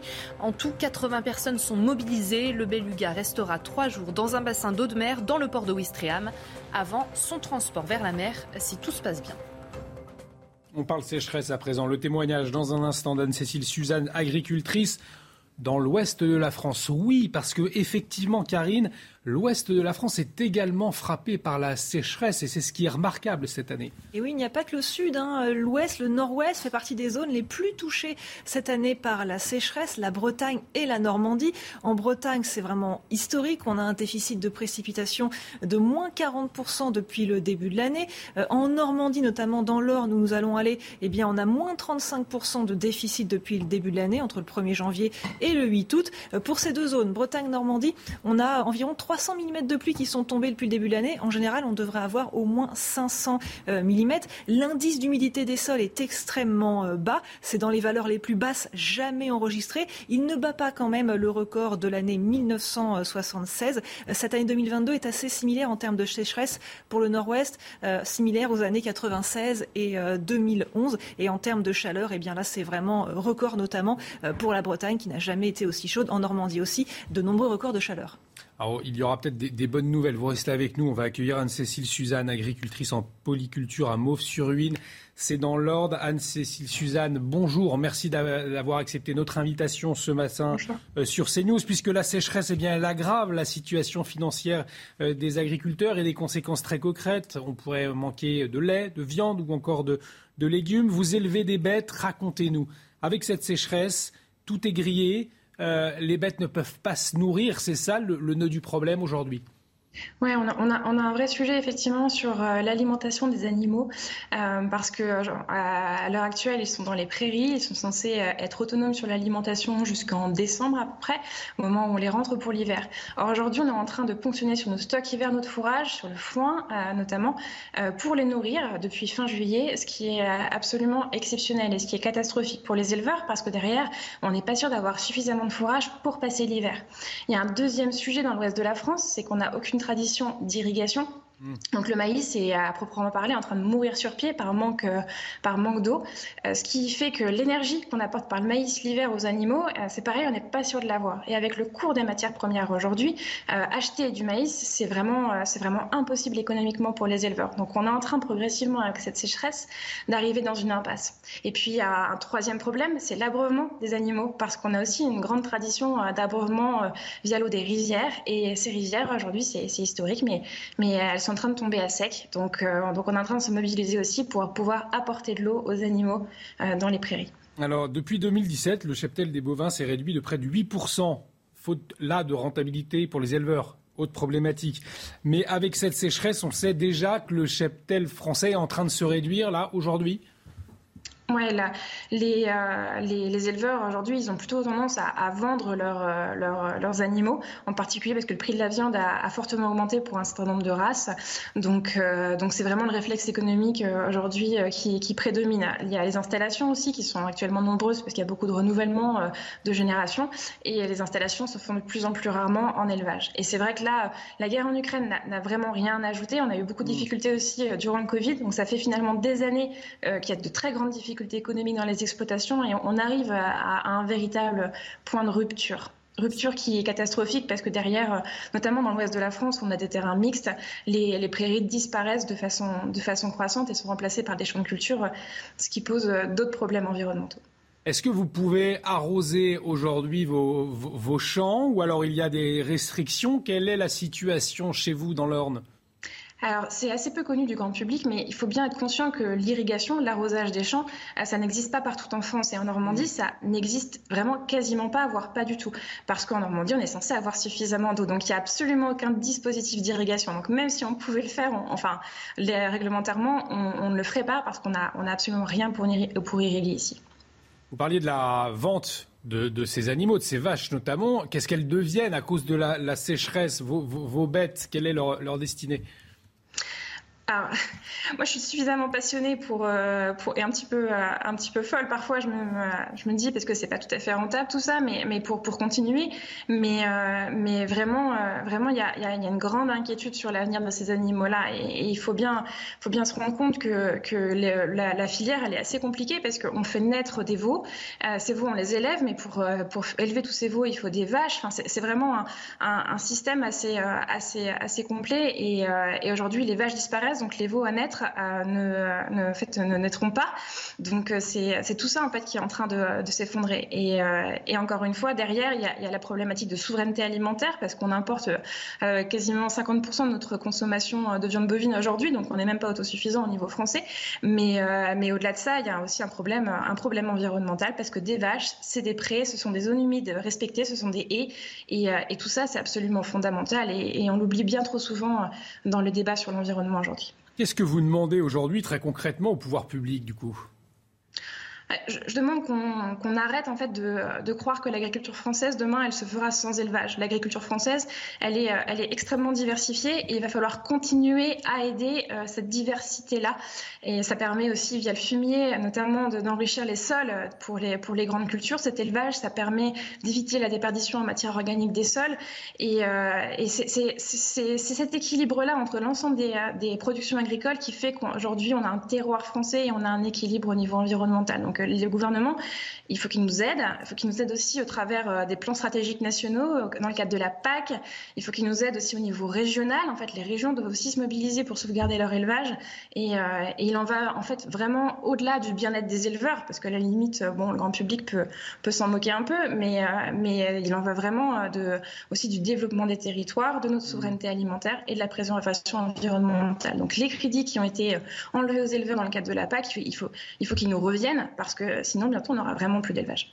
Anne-Cécile Suzanne, vous restez avec nous. On a peut-être des, bonnes nouvelles avec vous. Karine Durand, en ce qui concerne la météo euh, dans l'Ouest. Oui, un, espoir d'amélioration enfin avec le changement de temps qui va intervenir entre ce dimanche et ce lundi avec des orages a priori assez violents peut-être assez pluvieux également. Regardez ces deux cartes, cette comparaison entre l'état de la sécheresse actuellement et celle qui est prévue si les orages éclatent bien au cours de la semaine prochaine. À une semaine d'écart, on voit qu'il y a une énorme différence. Actuellement, on est en état de sécheresse exceptionnel sur tout le nord-ouest et même localement en état de sécheresse extrême. Si les orages éclatent, s'ils sont pluvieux, eh bien la sécheresse va nettement régresser sur le nord-ouest. Alors on sera quand même en état de sécheresse. Hein. On sera en état de sécheresse modéré à légère. Il y aura toujours un petit peu de sécheresse, mais bien moins que ce qu'on connaît. Là, je parle quand même de la sécheresse des sols superficiels, entre 0 et 40 cm. Dans la sécheresse des sols plus profonds, jusqu'à 1 mètre, là, euh, l'amélioration va être quand même beaucoup plus lente. Hein. Euh, Anne-Cécile Suzanne, euh, merci beaucoup Karine. Vous avez entendu donc de la pluie pour les jours à venir. Euh, est-ce que ça, vous rassure ou il y a déjà une perte trop importante liée à la sécheresse? ah, c'est rassurant dans tous les cas, hein, mais, mm. euh, mais c'est vrai que la perte en revanche elle est là, donc euh, l'herbe pour repousser elle aura besoin de au moins un mois, donc au moins, donc c'est vrai que là on a encore on a encore bon pour nourrir les animaux au champ pour un mois encore, et puis euh, le maïs dans la plupart des cas c'est déjà trop tard à vrai dire pour pour arriver à le redresser parce que beaucoup beaucoup du maïs aujourd'hui est grillé dans les champs, donc donc il y a quand même aussi l'irrattrapable, mais dans tous les cas il faut, faut prendre cette bonne nouvelle parce que parce que la pluie qui arrive maintenant c'est toujours mieux que de plus en avoir encore pendant un mois. Donc, euh, donc c'est super. Alors c'est tout le territoire. Euh, euh, qui, est, touché. L'utilisation de l'eau également en question pour les agriculteurs. La présidente de la FNSEA, elle demande une dérogation justement pour vos collègues agriculteurs ailleurs en France. Vous nous expliquiez que vous, dans votre région, euh, finalement, on ne sait pas utiliser l'eau, irriguer, euh, puisqu'on compte sur la pluie, sur, la nature. Donc là aussi, c'est ce qui pose problème aussi cette année. Néanmoins, vous êtes favorable pour cette dérogation pour l'utilisation de l'eau pour les agriculteurs aujourd'hui en France? Bah, oui, parce qu'il faut bien se rendre compte que, que si les agriculteurs n'arrivent pas à produire, on va avoir un problème pour nous nourrir. Donc c'est quand même fondamental tout ça. Et, euh, et, je pense que ça doit être prioritaire, du coup. Du, Après, pardon. Oui, allez-y, pardon. Euh, c'est vrai qu'il y a, y a d'autres problématiques qui sont, qui sont à prendre en compte, en particulier l'environnement. Euh, mais c'est vrai que Aujourd'hui, il y, a, des choses à prioriser. Il va falloir euh, arriver à, économiser l'eau. Alors, il y a plein aussi de techniques euh, agro-environnementales qui permettent d'économiser cette eau. Et il va falloir aussi accompagner euh, l'agriculture pour qu'elle s'équipe dans ses, mmh. dans ses moyens économes en eau. Donc, il y, a plein de choses à faire pour arriver à l'économiser. En revanche, c'est vrai que irriguer aujourd'hui pour nous nourrir, je, ne suis pas sûre qu'on puisse vraiment faire l'économie de ça. Donc, économiser, oui. Ne pas irriguer, ça me paraît ça me paraît complètement délirant parce qu'on a quand même besoin de manger. Qu'est-ce que vous pourriez dire aux, Français, aux téléspectateurs qui nous regardent aujourd'hui Finalement, est-ce qu'il y a des, euh, des, gestes, des, des choses à faire pour aider l'agriculture française aujourd'hui? Ah, alors, la, première chose, c'est de manger français, je pense, parce que manger français, c'est aider les agriculteurs, mais c'est surtout s'aider soi, hein, parce que ça, l'agriculture française est quand même extrêmement exigeante, notamment d'un point de vue sanitaire. Donc, euh, rien que pour soi, il faut, manger français. Après, euh, la, seconde chose, c'est euh, c'est un peu à côté du sujet, mais c'est vraiment aussi d'arriver à, accompagner les agriculteurs, notamment pendant la moisson. C'est vrai qu'on a, là, cette année, j'étais assez marquée, on a eu beaucoup de gestes assez désagréables des, conducteurs qui n'étaient pas contents qu'on soit sur les routes, qu'on fasse du bruit euh, dans les villages, etc. Mais, euh, mais, euh, mais bon sang, en fait, on nourrit quand même les gens. On a une activité qui, qui est utile et, tout ça, en fait, on a aussi besoin d'être soutenu dans tout cela. Et c'est psychologique, mais c'est c'est extrêmement important. Donc soutenir aussi les agriculteurs dans leurs moments d'effort, dans leurs difficultés, euh, ça fait partie, euh, ça fait partie des choses. Et puis si on comprend pas les sujets, bah, tout simplement aller à leur rencontre, aller poser des questions sur les réseaux sociaux ou dans une exploitation pour euh, pour comprendre ces sujets-là, essayer essayer vraiment de de, de, s'acculturer au sujet. Donc c'est vraiment aussi le deuxième élément important. Merci beaucoup Anne-Cécile Suzanne. Vous pouvez rester avec nous parce que Reda Emrabid va justement nous, nous parler de ses soucis concernant la production de lait et qui a eu des conséquences très claires hein, sur, notre portefeuille et, malheureusement, eh bien, ça va continuer. Hein. Déjà, on va évoquer euh, l'inflation avec notamment ces chiffres comparatifs, ce contraste saisissant entre les prix de l'an dernier et ceux de cette année. Vous voyez, plus 4,5% sur le yaourt, plus 4,5% sur le lait, plus 9,8% sur le beurre. C'est des chiffres issus de l'INSEE. De façon générale, les produits laitiers ont augmenté de 9,18% en un an et vous le constatez en tout cas notamment dans la capitale, le prix d'un litre de lait demi-écrémé a passé la barre symbolique d'un euro et cela pourrait se généraliser dans les mois à venir. Et pourquoi ça risque de nous coûter plus cher du coup, Edard Il est en train d'être imprimé. Conjoncture globale, les prix qui ont beaucoup augmenté euh, dans la plupart des secteurs de l'alimentation.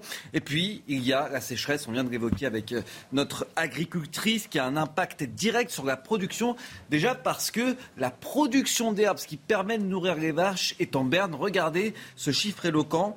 Moins 21% au 20 juillet dernier par rapport à la normal. Pourquoi cela augmente? Eh bien, pourquoi cela baisse Pardon? Eh bien, parce que l'herbe crame tout simplement euh, au soleil avec euh, les canicules. Ajoutez à cela le fait que les aliments, pour nourrir les vaches ont augmenté de 25% Eh bien, en règle générale, cela touche euh, la production de lait directement. Une vache en moyenne, eh tire en moyenne 4 litres en moins par jour par rapport à d'habitude. Et cela a un impact même sur la qualité du lait puisqu'il est moins euh, crémeux, moins concentré, moins concentré, moins riche.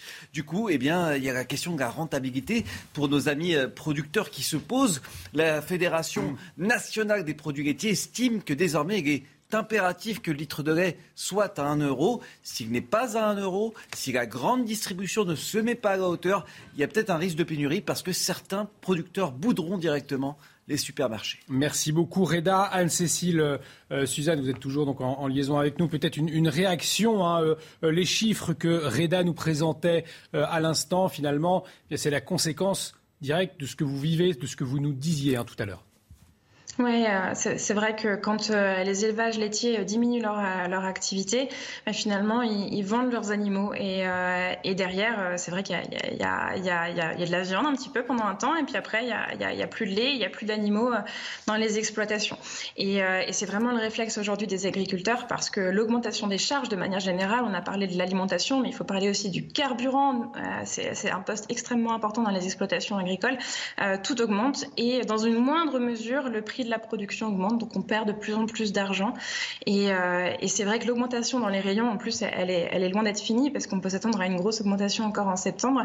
Et les agriculteurs sont loin euh, d'arriver euh, de leur côté à, obtenir dans les fermes une augmentation similaire. Et eux aussi doivent faire leurs courses et aussi à la fin du mois, ils ont du, mal. Donc, donc ils font des choix rationnels. Et, et encore une fois, c'est vraiment pas conjoncturel, c'est une situation qui se prolonge depuis des années.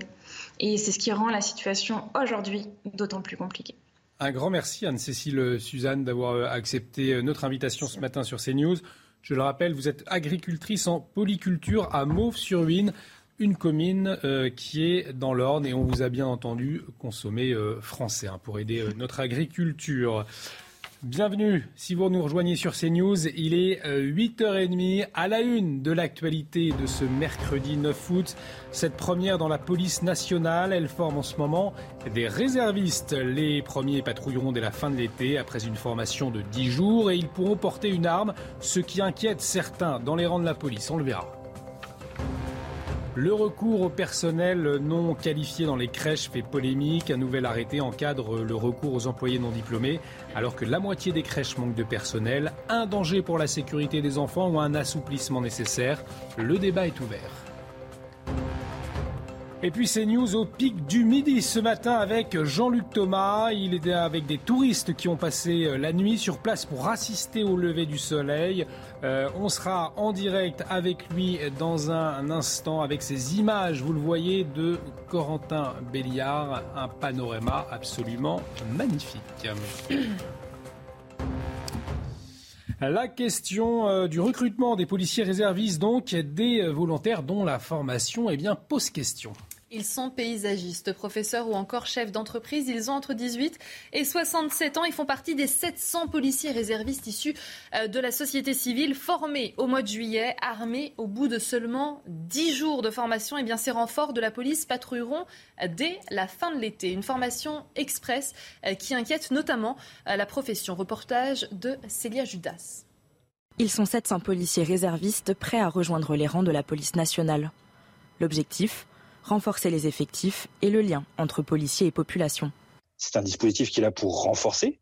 Il faut, bien avoir l'idée qu'ils ne sont pas là euh, pour remplacer euh, les gardiens de la paix. Hein. Ces réservistes-là vont venir euh, un petit peu dans, le, dans la volonté du gouvernement, le rapprochement police-population. À l'issue de dix jours d'enseignement, tous porteront l'uniforme.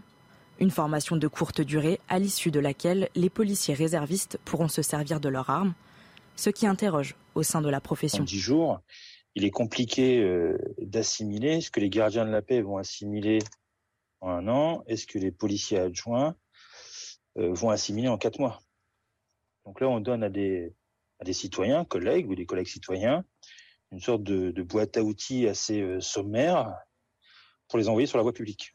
Toujours accompagnés d'un policier titulaire, les nouvelles recrues pourront être affectées au maximum 90 jours par an une deuxième session de formation se tiendra au mois d'octobre.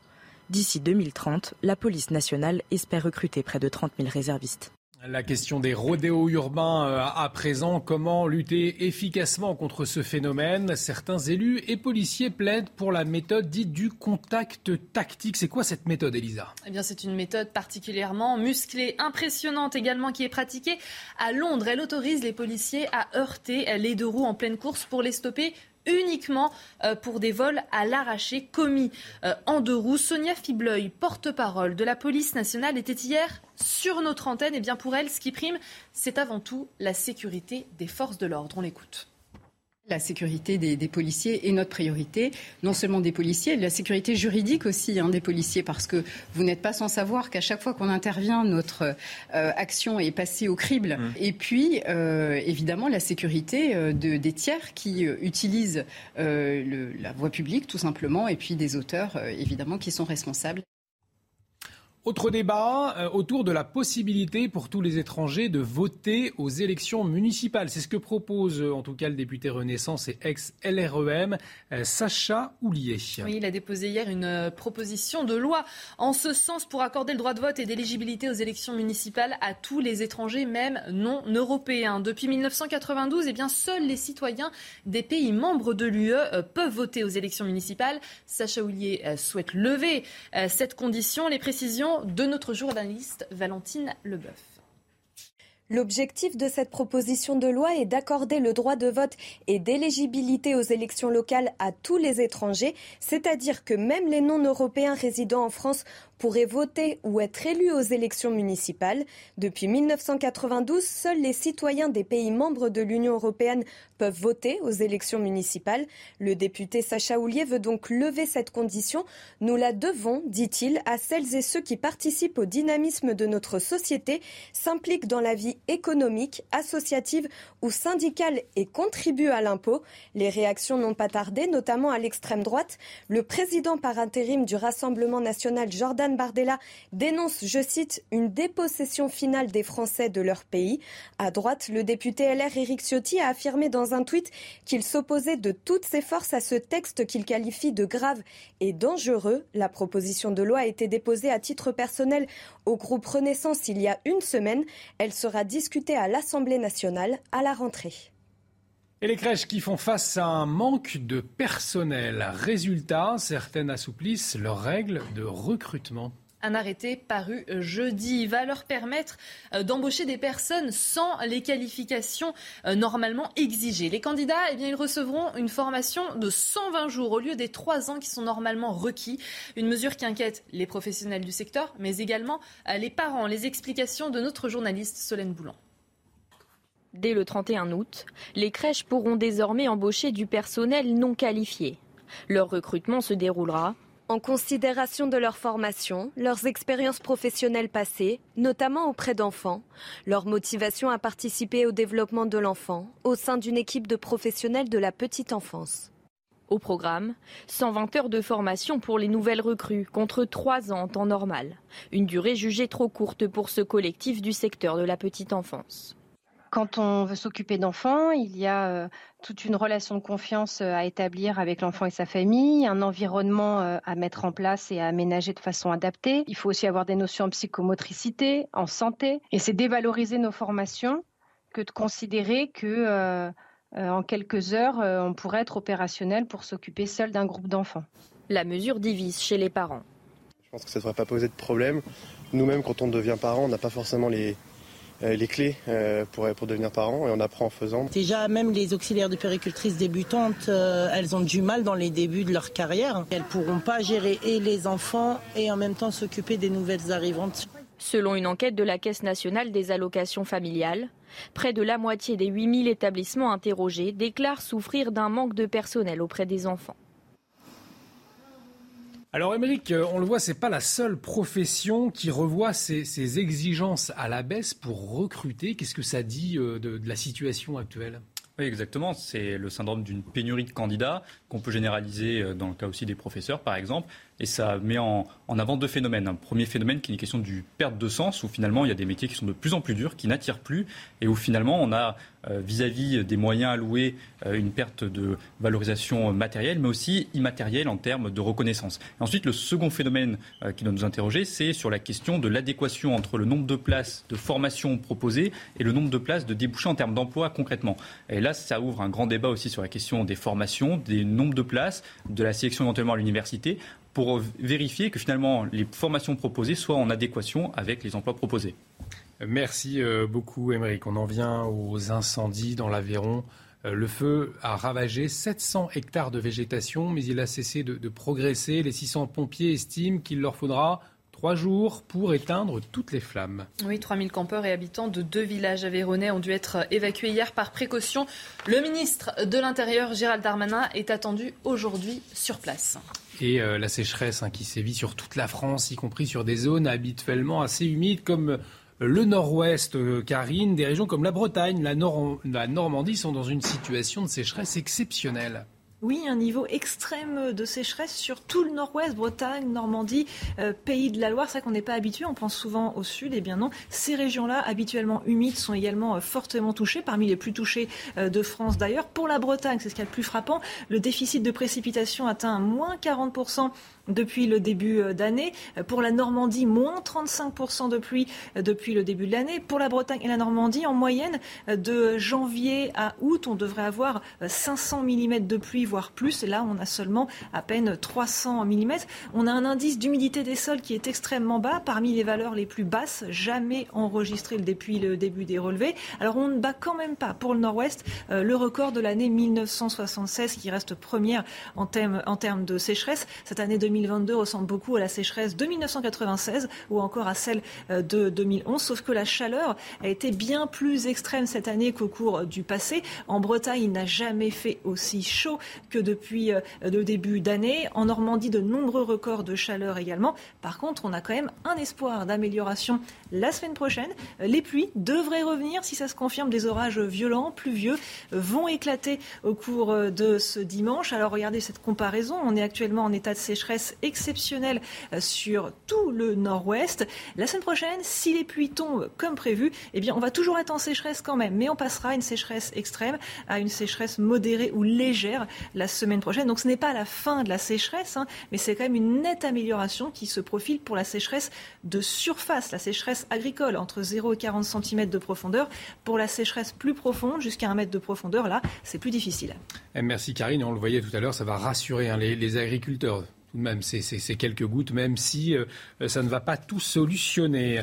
Euh, vous êtes peut-être, vous qui nous regardez en vacances en ce moment au bord de la mer, et si vous avez euh, décidé d'aller au restaurant, vous l'avez peut-être remarqué, les prix ont augmenté. Oui, plus de la moitié des restaurateurs répercutent partiellement la hausse des prix des matières premières. D'autres retirent même certains produits qu'ils jugent trop chers de leur carte.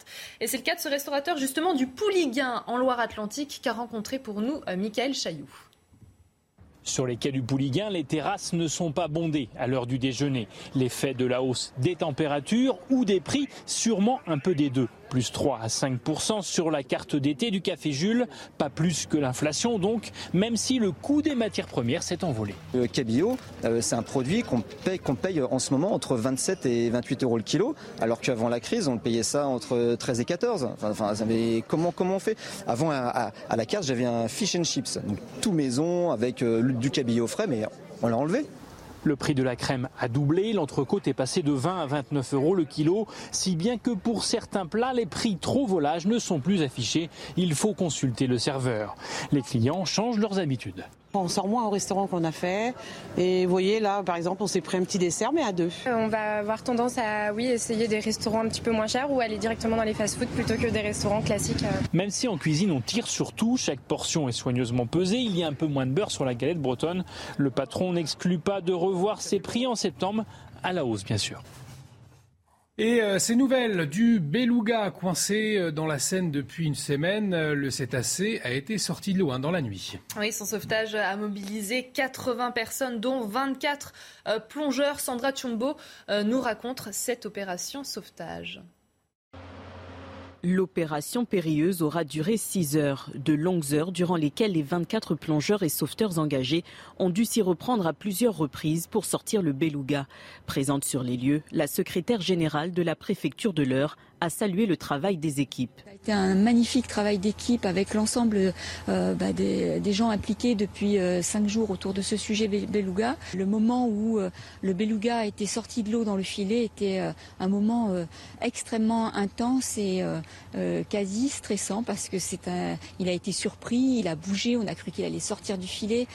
C'était assez, assez stupéfiant. De type masculin, le cétacé de près de 800 kilos a été soulevé dans un filet tracté par une grue et déposé sur une barge. Pris en charge par une dizaine de vétérinaires, son état de santé a été jugé alarmant.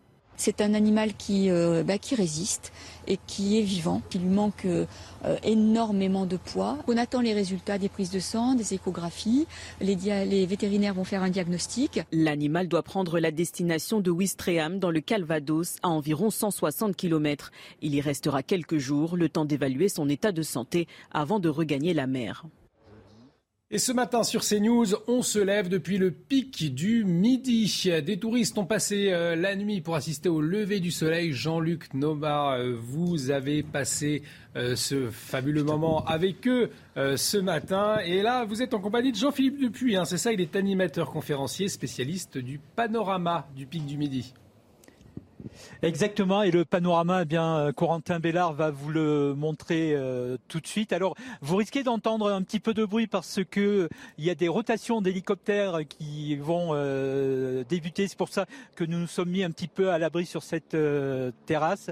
Les, les, hélicoptères qui, amènent en fait les matériaux pour la construction du, du laboratoire qui est en train d'être fait ici euh, sur le pic euh, du Midi. Mais euh, on va pouvoir malgré tout voir ces magnifiques panoramas avec Jean-Philippe. Vous êtes un petit peu le, spécialiste. Alors déjà, là on voit toutes les Pyrénées et on a l'impression que c'est relativement proche, mais c'est pas si proche que ça en fait. Expliquez-moi.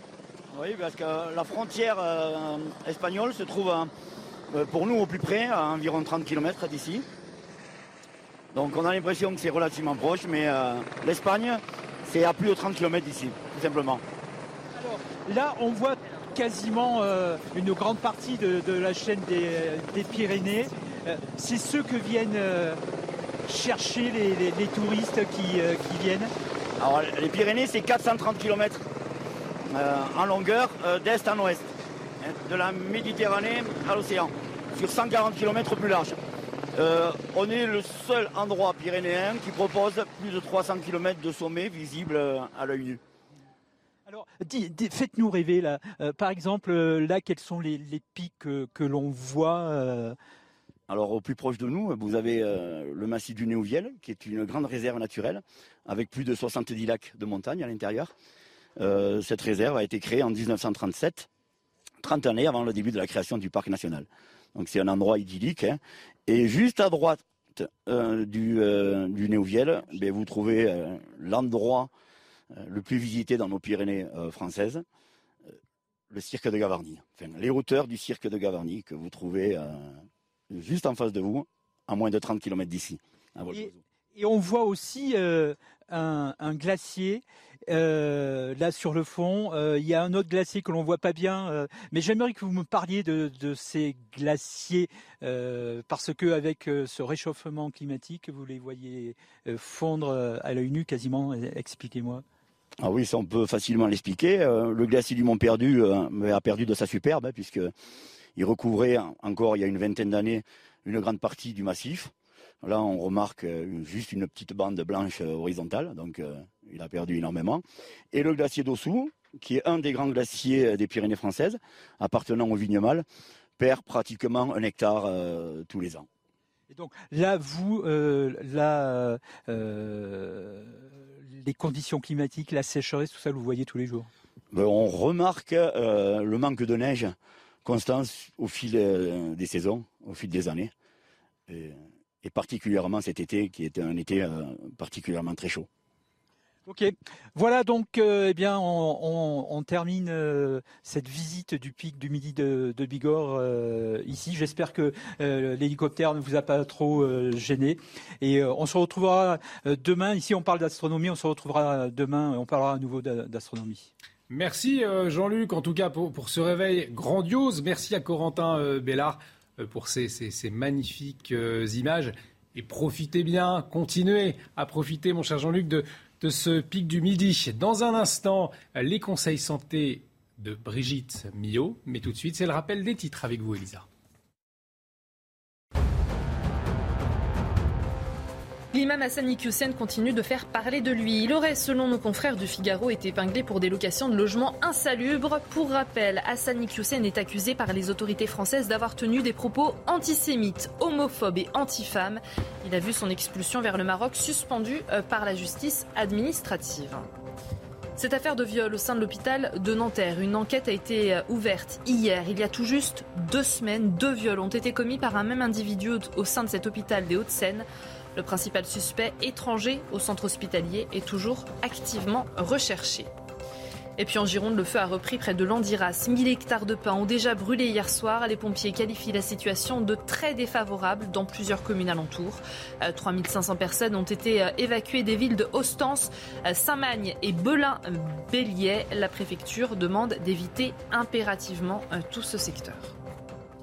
Et bien évidemment, on suit la situation de près sur CNews à propos de, ces incendies et plus euh, précisément dans la Gironde. Tout de suite, c'est euh, l'heure de la pastille santé du docteur Brigitte Millot. Et ce matin, on se pose la question suivante comment éloigner les moustiques? La réponse tout de suite. Pour euh, se défendre contre son ennemi, il faut apprendre à bien le connaître. Alors, dans la famille moustique, le mâle est plutôt sympa. Il est plutôt bucolique, il va se nourrir de nectar. En revanche, l'enquiquineuse, c'est la femelle. Pourquoi? Parce que la femelle, elle est dite hématophage. Hémato, ça veut dire sang. Phage, ça veut dire se nourrir. Elle va se nourrir de votre sang. Pour ça, elle a une petite trompe avec un petit stylet au bout hein, qui va vous piquer dans la peau pour prélever le sang. Mais en même temps, elle va vous injecter sa salive. Et c'est sa salive qui est irritante, qui va provoquer des petites boursouflures, des démangeaisons, ça peut aller jusqu'à une allergie. Donc voilà, et elle fait tout ça dans quel but? Pour nourrir ses petits, pour faire encore des œufs qui après feront des moustiques qui viendront encore vous piquer. Bref, aujourd'hui, je voudrais qu'on s'arrête sur une idée reçue. La lumière attire les moustiques. C'est faux, c'est complètement faux. La lumière n'attire pas les moustiques. Et d'ailleurs, vous le savez très bien, vous êtes piqué même la nuit dans le noir. Hein. Donc inutile de passer vos soirées à baisser la lumière cet été. Vous pourrez laisser les lumières allumées sans aucun problème. En revanche, ce qui attire femelles moustiques, c'est le dégagement de gaz carbonique. Alors, ceux qui dégagent le plus de gaz carbonique sont les personnes en surpoids, les femmes enceintes, les personnes qui transpirent et aussi quand on a de la fièvre, quand on a une élévation de la température corporelle. Et bien sûr, les plus fragiles, les plus sensibles sont les tout petits. Pourquoi? Parce que eux aussi dégagent plus de gaz carbonique, ils ont une température un tout petit peu plus élevée bien souvent, ils ont un réseau veineux très superficiel, ils ont une peau toute fine, donc très facile à piquer et en plus, ils ne peuvent pas se défendre. Alors pour les enfants, le mieux, c'est la moustiquaire. C'est ce qu'il y a de plus protecteur. Ensuite, pour vous, euh, vous le savez, il y a plusieurs moyens de lutter contre les moustiques. Les rayons en sont pleins. Mais surtout, pensez à assécher autour de chez vous. Car en fait, les femelles moustiques, elles ne pensent qu'à une chose, c'est pondre. Et elles pondent dans l'eau. Donc essayez, essayez d'assécher, c'est dur à dire, tous les points d'eau autour de chez vous. Et on arrive au terme de cette matinale. Merci de nous avoir suivis. Merci Elisa Lukavski. Merci Émeric Guisset. Merci euh, Karine Durand, Reda Emravik. Merci euh, pour euh, vos chroniques échos. L'actualité continue bien évidemment sur CNews. L'heure des pros dans un instant, présenté par Elliot Deval. Excellente journée sur notre antenne.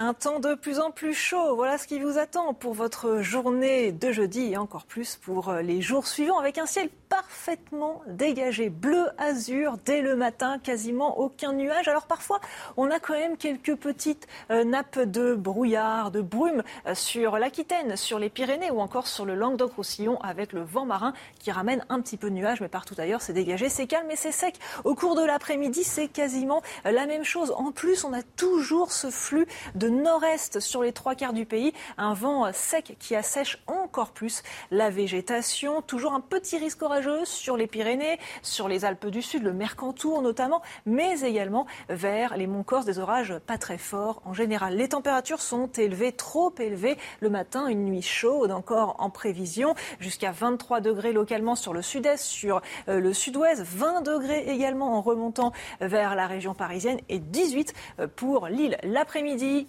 caniculaire une fois de plus avec cette vigilance de Météo France qui concerne euh, le sud-ouest, l'ouest du pays avec localement 40 degrés possibles euh, du côté euh, de Bordeaux notamment. Par contre, vous voyez que la chaleur régresse un petit peu sur le sud-est. On perd quelques degrés avec justement le vent marin qui rafraîchit un peu. On gagne encore 1 2 degrés supplémentaires sur le nord et sur la région parisienne. 34 prévus à Paris, 34 également sur la pointe bretonne, 33 sur Lille ou encore sur Strasbourg. Les prochains jours, attention aux pic de chaleur, c'est le pic d'intensité de la canicule. Hein. Entre ce vendredi et ce samedi, chaleur extrême. Et puis dimanche, c'est le changement de temps qui va intervenir avec une dégradation orageuse, peut-être des orages violents et très pluvieux en prévision.